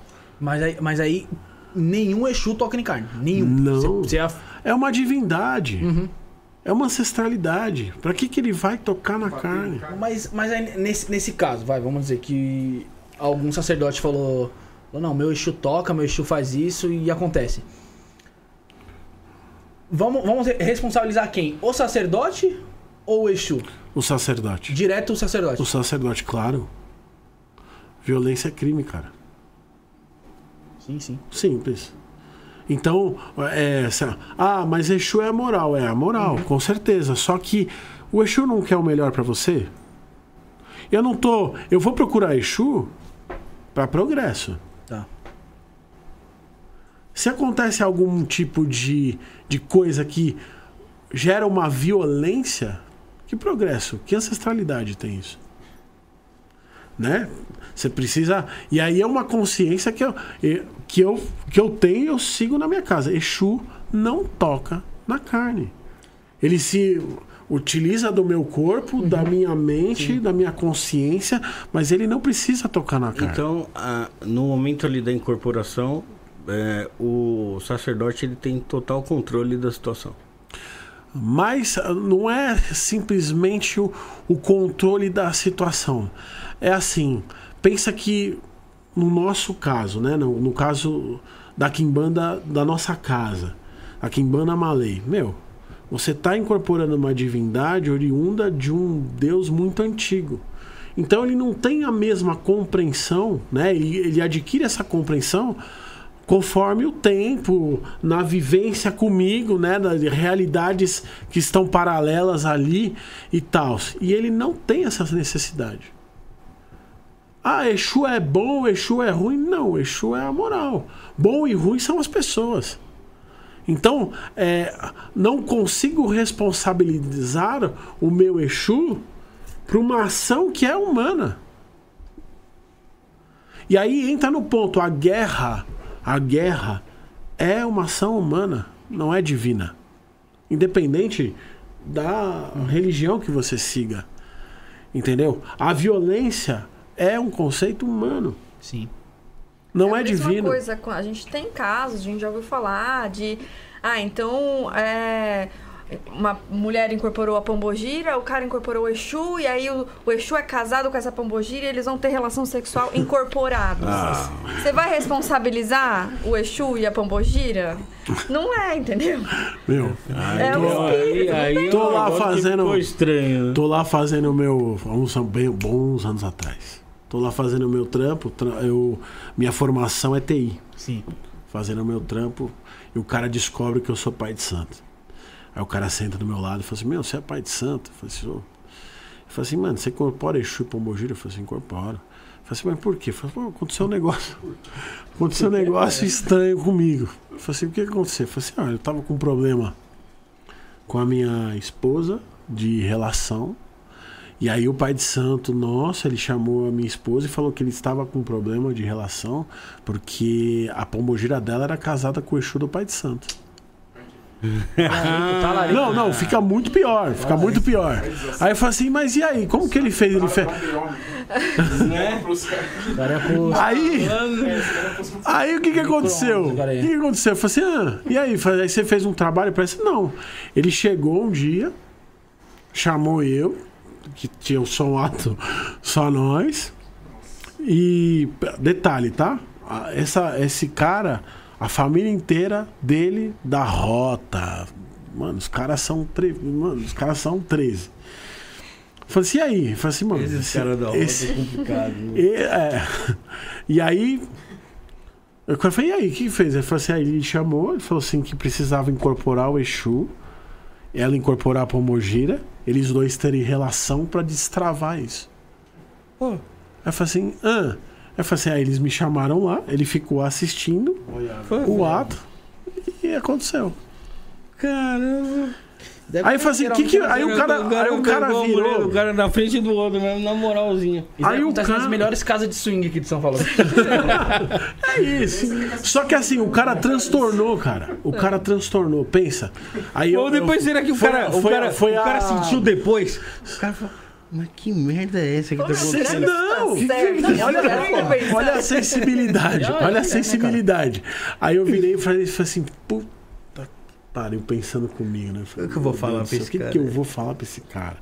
Porque ele falou assim, meu, isso, isso daí existe? Aí eu, meu, me deu uma luz, eu falei assim, como que tá a relação entre você e a sua mulher? Eu falei assim, meu, melhorou muito. Eu falei Oh, assim, então, Deu certo, é isso deu aí. certo mesmo. Então é isso, vou falar o que pro cara? O cara fala assim, mano, porque se não for isso, eu vou matar o outro. Eu Todo falo, mundo, porra. é, Ele entendeu? vai ser feliz. Mas acontece quando a pessoa não tem um crivo histórico, quando a pessoa não tem uma. Sabe? Quando é isso, assim, a pessoa incorpora e passa a não questionar aquilo. Segue cegamente.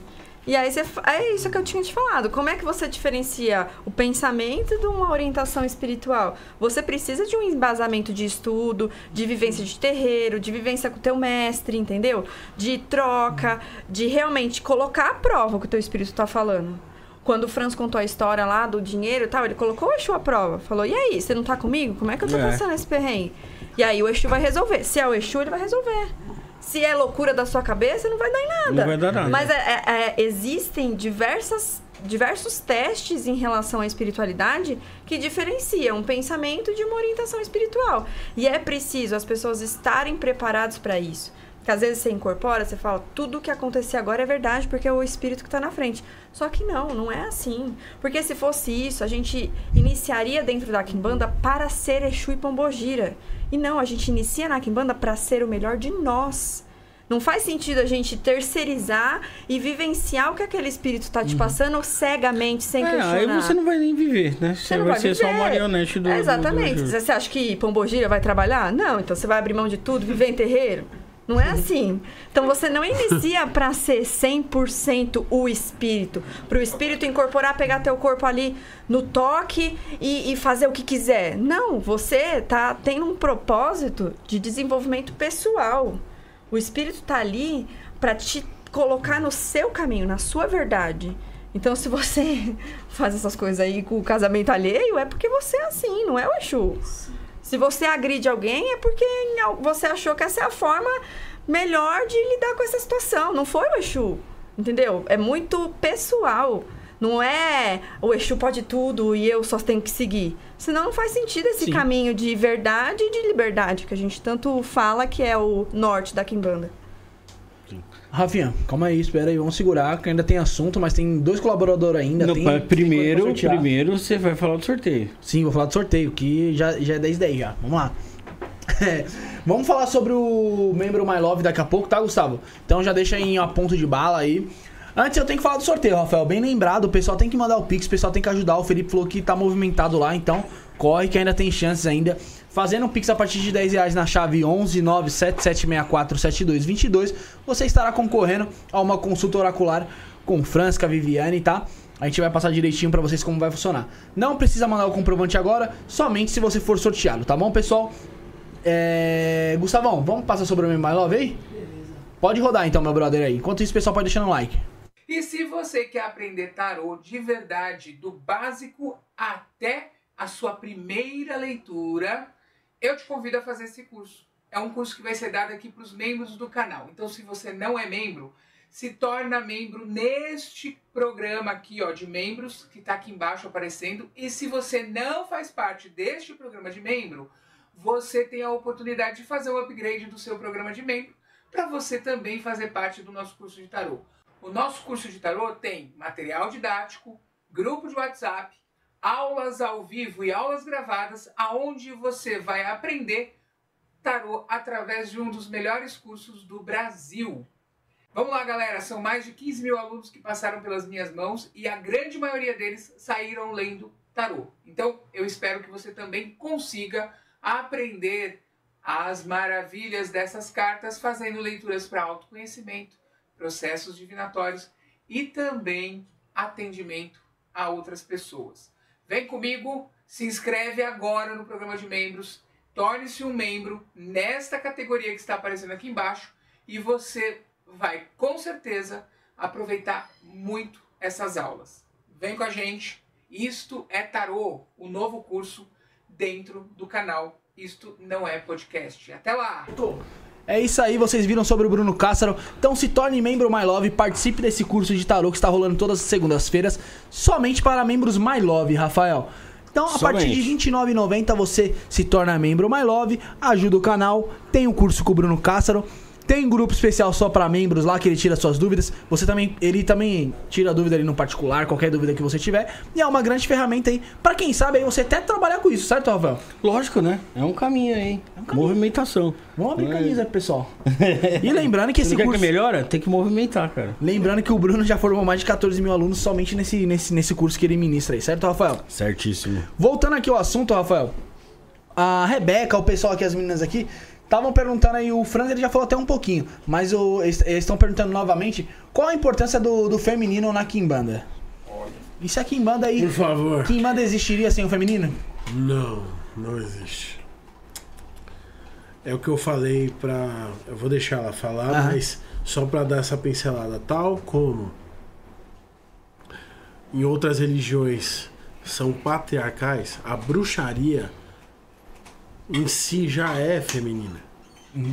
A bruxaria ela vem. Então o, o homem ele precisa estudar e querer realmente entrar para entender a bruxaria, para entender a magia.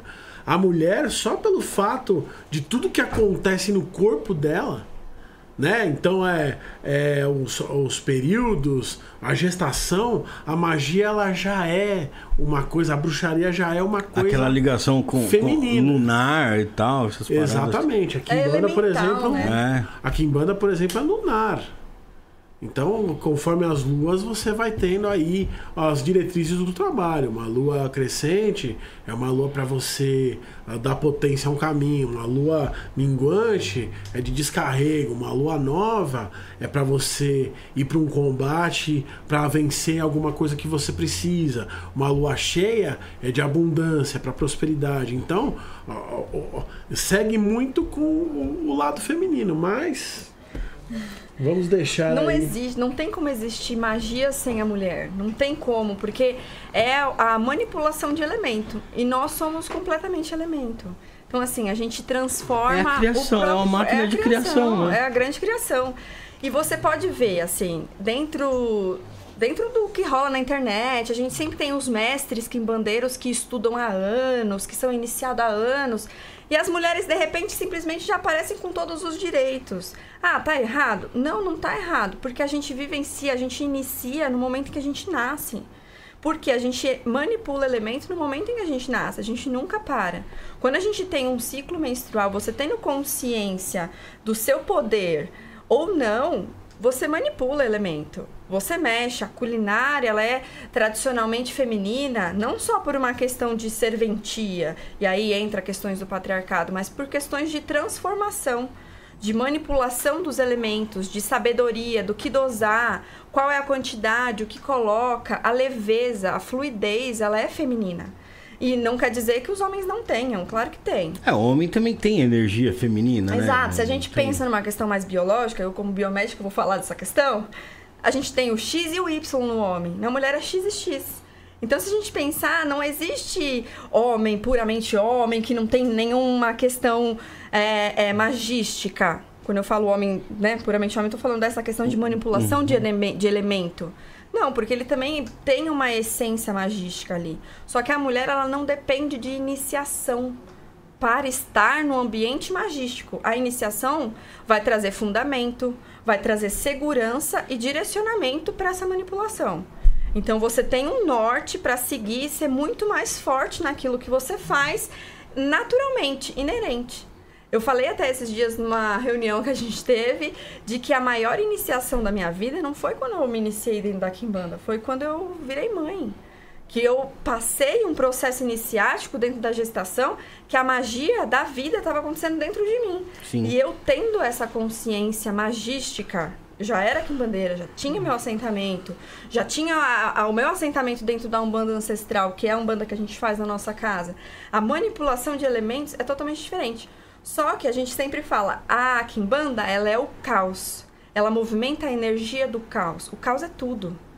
E a gestação ela é caótica, você tem toda uma potência de vida acontecendo ali. Eu não tinha consciência de, ah, agora eu vou fazer o bracinho da minha filha.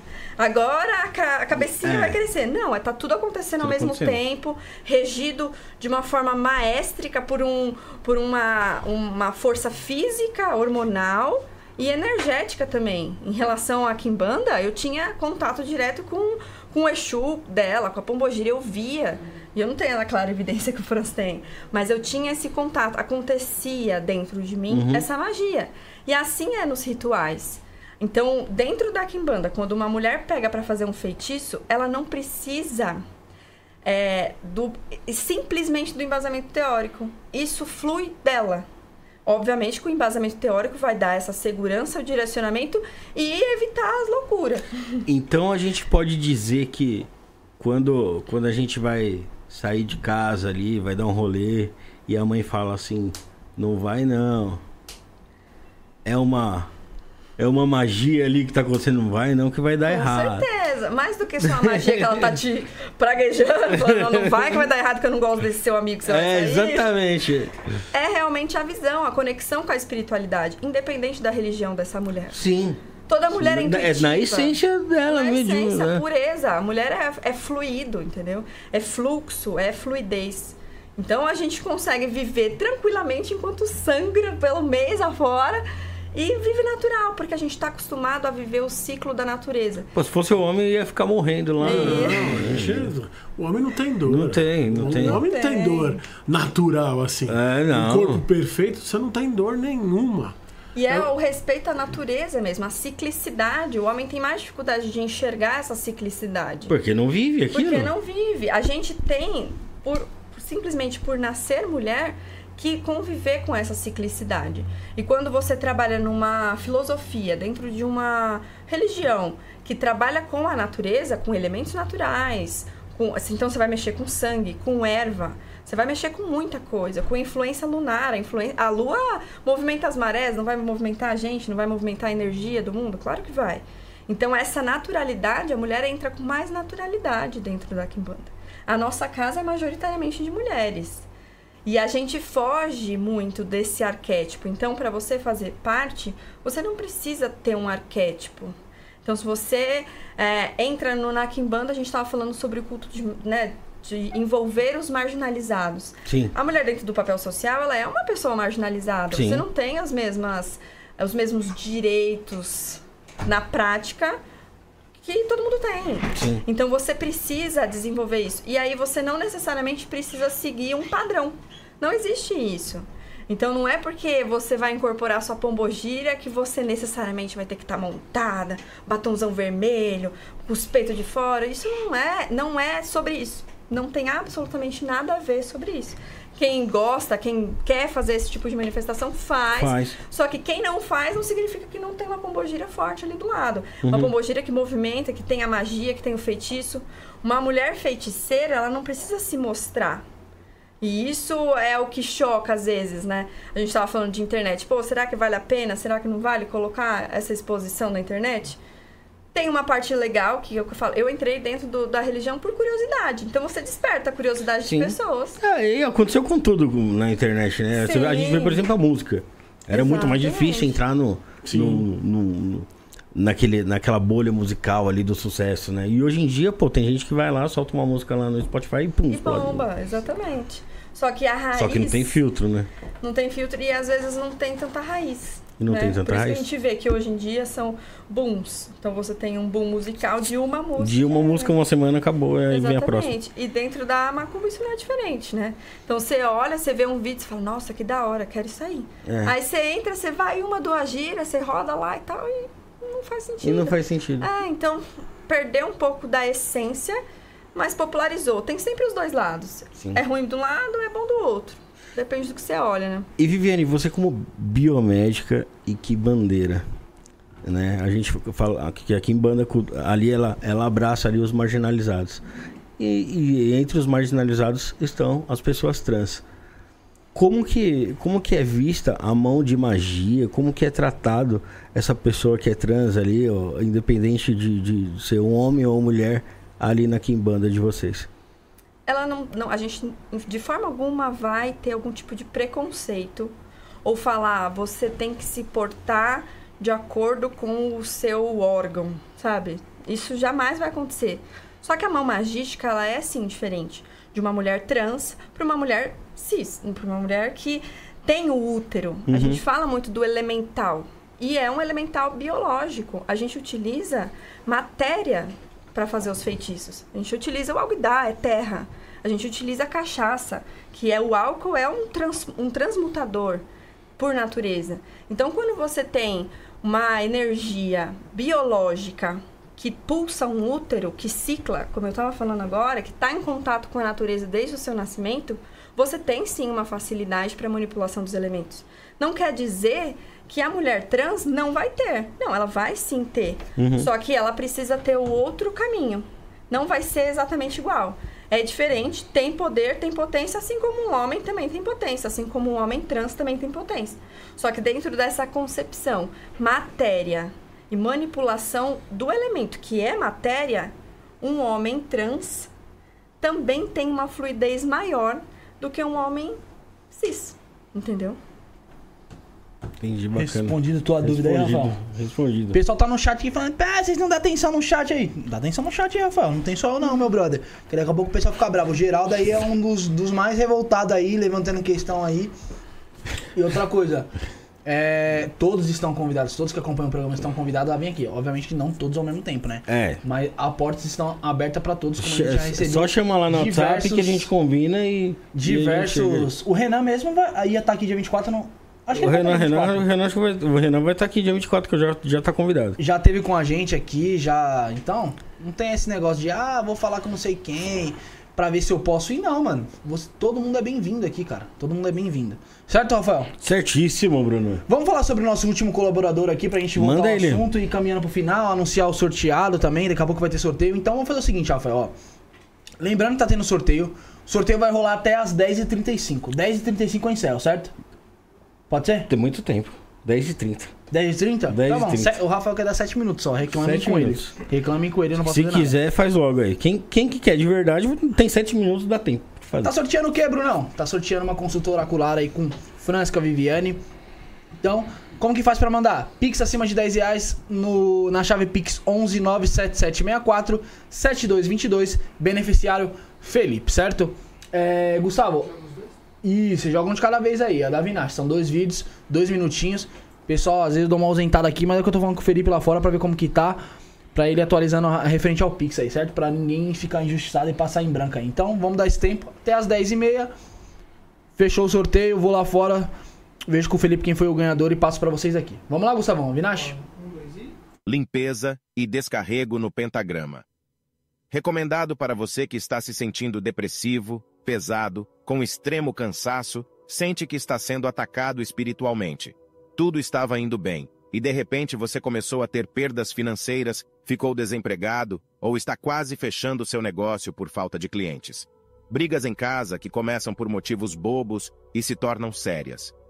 Você que já fez a limpeza anterior e sentiu que agora a vida está fluindo melhor, continue se limpando todos os meses para se manter bem.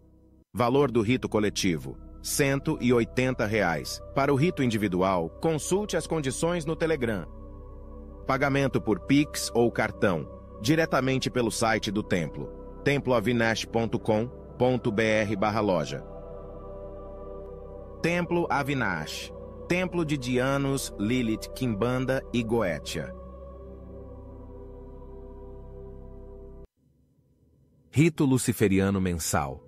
Há mais de quatro anos ocorre o ritual luciferiano mensal, sempre com muitos resultados positivos. A egrégora é evocada em prol da sua vida financeira. Seu nome ficará firmado por 30 dias, atraindo novas oportunidades, crescimento financeiro e profissional, quitação de dívidas, aquisição de bens e movimentos financeiros. Todos os meses recebemos muitos depoimentos de novos empregos, negócios e dinheiro inesperado. O rito é realizado todos os meses. Consulte a agenda no site. Valor: 150 reais. O pagamento pode ser realizado por Pix ou cartão, diretamente no site do templo, temploavinash.com.br/loja. Obtenha a prosperidade que sempre desejou. Templo Avinash. Templo de Dianos, Lilith, Kimbanda e Goetia. Vocês viram sobre o Templo Avinash. Então, para entrar em contato com ela, com o Mestre Caveira, com o Mago Kaique, é através do Telegram, Rafael. Não é através do WhatsApp, tá, pessoal? É através do Telegram. DDD 21 967 82 5911. Fala que, viu, que veio pelo Isso na Podcast. Já tá a nossa parceira aí quase um ano aí, a, a Vinash, o Mestre Caveira, o Mago Kaique aí, que agora eles estão em São Paulo, hein? Agora estão em São, Paulo, Paulo. então segura eles. Ou se não, através do site www.temploavinash.com.br.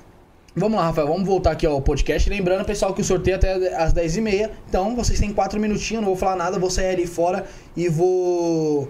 E vou, vou sortear Vai na sortear. miúda, certo? Exatamente.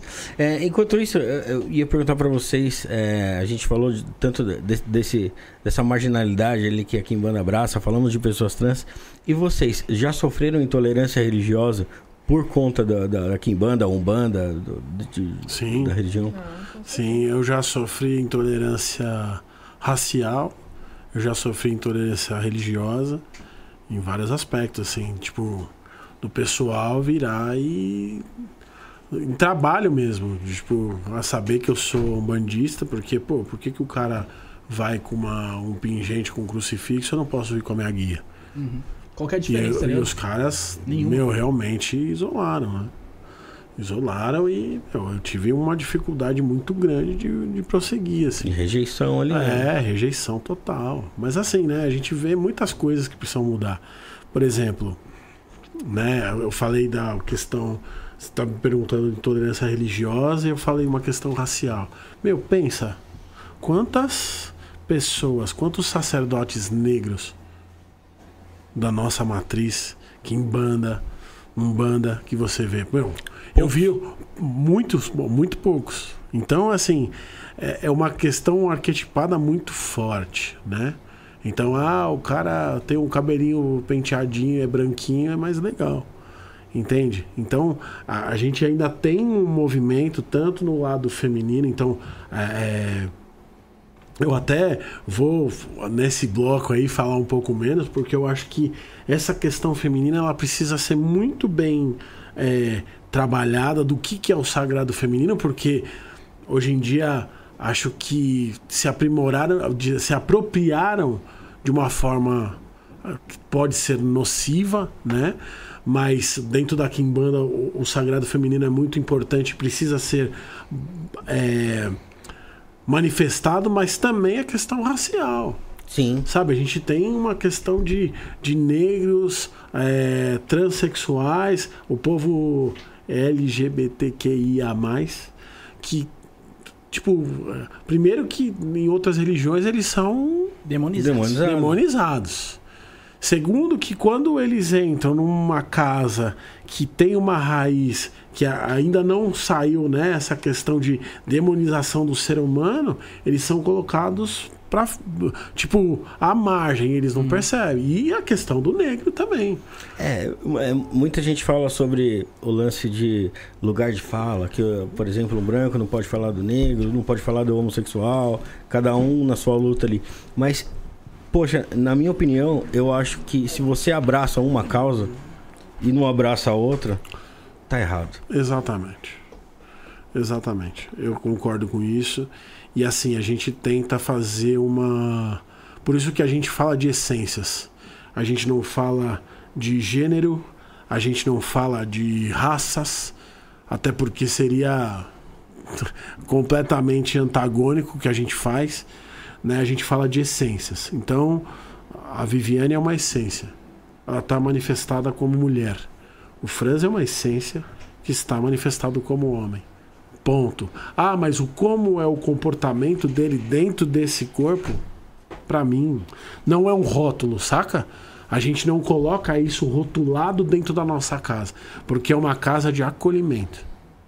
Então a gente trabalha, a gente pensa o caminho das sete encruzilhadas como um grande quilombo onde você tem a, tem a nossa tribo, vamos por assim, de acolhimento. Você tem a sua essência, você tem o seu modo de ser.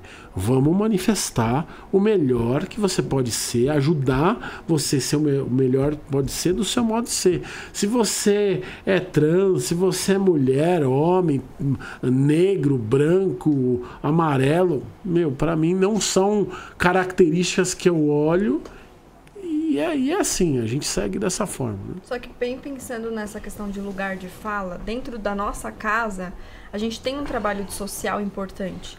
Se o quimbandeiro vai ser o curador, a gente tem que curar essa sociedade. Que a sociedade está deturpada, a gente tem rótulos, tem coisas que já são. Você olha, você já meio que acha que sabe de alguma coisa. E não, a gente não sabe. Dentro da nossa casa, a gente tem encontros que a gente fala de macumba, de feitiçaria, mas a gente tem encontros que a gente troca ideia de coisas sociais, entendeu? De filosofia mesmo. De colocar essas pessoas num lugar de fala pra gente aprender. Por exemplo, eu sou uma mulher cis. Eu não sei as dificuldades que uma mulher trans passa. Sim. E aí entra o ponto. Só que eu preciso lutar para que a sociedade seja curada, porque eu sou quimbandeira. Exatamente. Então, eu vou colocar essa mulher em evidência para que ela mostre as dificuldades que ela passa, para que a gente tire ela da marginalidade e coloque a sociedade para trabalhar para ela. Porque a gente diz, é, não coloca as pessoas como centro, é sempre a margem, sempre a margem. E não. Dentro da nossa casa, a gente tem um trabalho social, a nossa associação chama Associação Sete Ciclos da Vida. Por que a gente pensou nesse nome? Porque são ciclos que são marginalizados quando a gente pensa no todo. Quando a gente pensa numa criança de dois anos, ela não pode ser excluída da sociedade. De tipo assim, ah, então a mãe vai falar tudo por ela, ela não tem escolha. Não é assim, ela vai ter escolha de acordo com a maturidade que ela tem. Uhum. Quando a gente pensa num idoso de 80 e poucos anos, porque a sobrevida agora tá cada vez maior. Sim. Quando a gente pensa num idoso, a gente não pode falar assim, ah, coitado, é muito velhinho, não vai escolher, o filho vai escolher por ele. Não, a gente tem que, a, tem que adaptar a sociedade para essas pessoas. Então, a gente, quando a gente pensa numa mãe, numa mulher grávida, é uma outra adaptação.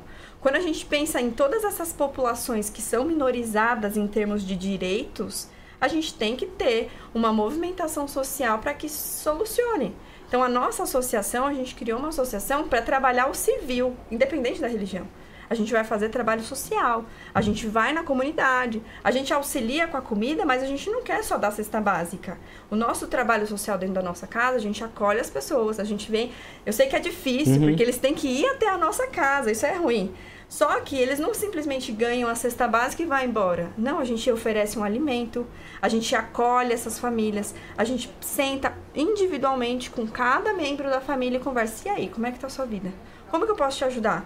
Porque tem gente que precisa de um dentista, E mas tem- tem gente que precisa saber que ela tem capacidade para sair do trabalho informal. A- a- a- tem gente que precisa ter um ponto de vista de fora da vida dela para ela entender. Com certeza, essa questão do trabalho informal é isso. Tem meninas lá que chegam com 15 anos falando, ah, eu vou fazer faxina porque a minha mãe faz isso, todo mundo faz, e não tem outra coisa pra fazer. Eu falei, não, calma, vamos aqui. E aí você Tá acolhe. cessando o sonho de uma pessoa, Com né? certeza. E Você aí- acolhe não pra achar que você sabe mais que ela, não. Pra saber que ela precisa de uma visão fora daquele meio social. Que aquele meio social foi tão marginalizado, tão privado de oportunidades que ela realmente não acredita mais que existe. Então esse é o nosso trabalho como quimbandeiro, independente da religião daquela pessoa. A gente atende evangélico e eles não têm problemas de acessarem o nosso templo com imagens, com fundamentos, com sangue no chão, porque eles sabem que a transformação que a gente faz não é baseada no, ah, eu só vou te ajudar se você for macumbeira, senão eu não vou. Porque isso não é, É tipo, é verdade. tipo a, a evangelização dos índios. né, do- Exatamente, Exatamente. Exatamente. E a gente é extremamente contra isso. Então não faz sentido a gente colocar essa premissa. Né? A gente Isso é faz ser realmente quimbanda. ser que manda. Ser exatamente. quimbanda é ser um líder social. E intolerância não se paga com intolerância. Não é porque você sofre intolerância Com que você vai vir aqui no podcast, Exatamente. deixar de passar seu ensinamento, deixar de mostrar quem vocês são pra ficar atacando evangélico, ou um bandista, ou Claro que candomblessista, quem for, tá ligado? É aquilo, Acho que essa é a aquilo pegada. que eu Parabéns falo. pra vocês, mano. O meu ancestral, ele está caminhando pela minha vida e é isso que eu preciso fazer. Eu preciso respeitar, quando a gente fala de respeito, de essência, você faz seu corre, irmão. Uhum. Você pode ser o que for. Não- isso não é um rótulo pra mim. Não é uma coisa que vai determinar se eu vou te acessar ou não, entende? Então o Kimbanda ele tem que pensar, né, pelo, pelo- na nossa casa, na nossa filosofia, ele tem que pensar nessa estrutura. Sim. Entende? No sentido assim, ah, eu sou um curador do meio e por ser um curador do meio, eu entendo que eu não tenho, embora ser um caminho individual no sentido de, de desenvolvimento, só eu eu desenvolvo sozinho, eu entro na porta do céu do inferno sozinho, né? Modo de dizer, mas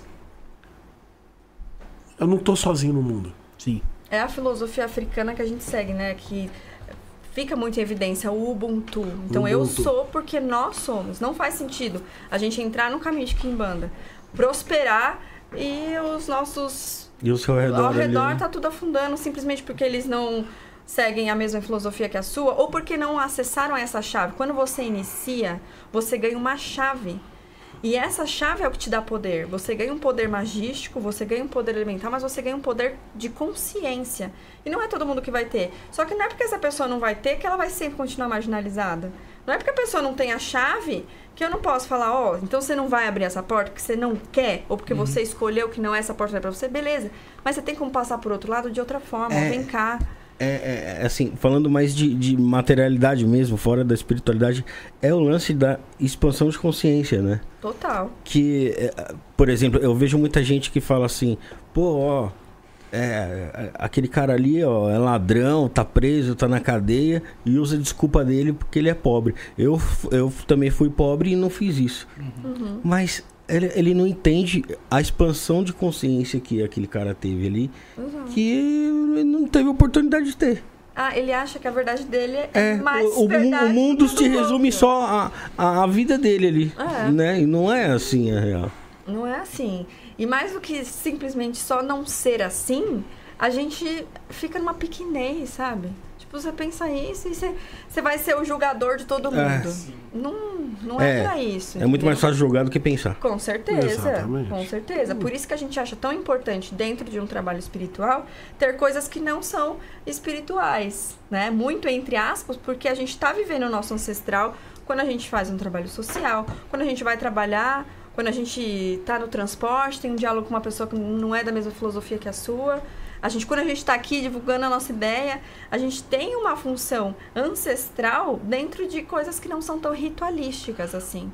Então é importante a gente ter um posicionamento social sem o ritual para tudo que a gente fizer em todos os lugares e com todas as minorias, com todas as pessoas, porque a gente vai entender que a gente realmente precisa curar a sociedade.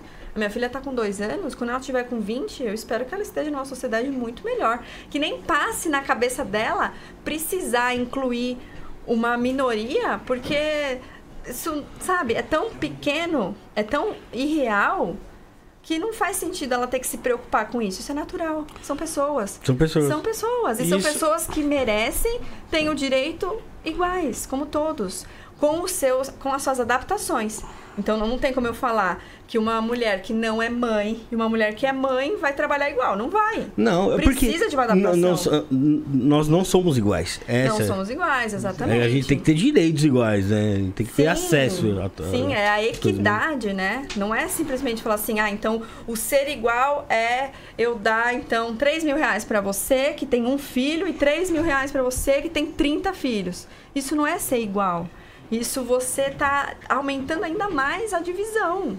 Então você precisa realmente é, conseguir ponderar, falar o que, que essa pessoa precisa, o que, que a sociedade precisa se transformar para que seja de fato uma disputa igual. Que não, que isso não é fácil falar, ai, mereceu tá ali. É. Mereceu e baseado em quê? Como é que foi a estrutura dessa família? Como é que foi a- o acesso à educação? Como é que foi o acesso à saúde? Não é todo mundo que tem, gente. E não tem como a gente falar de espiritualidade, não tem como a gente fazer a nossa quimbanda se a gente não pensar nessas coisas.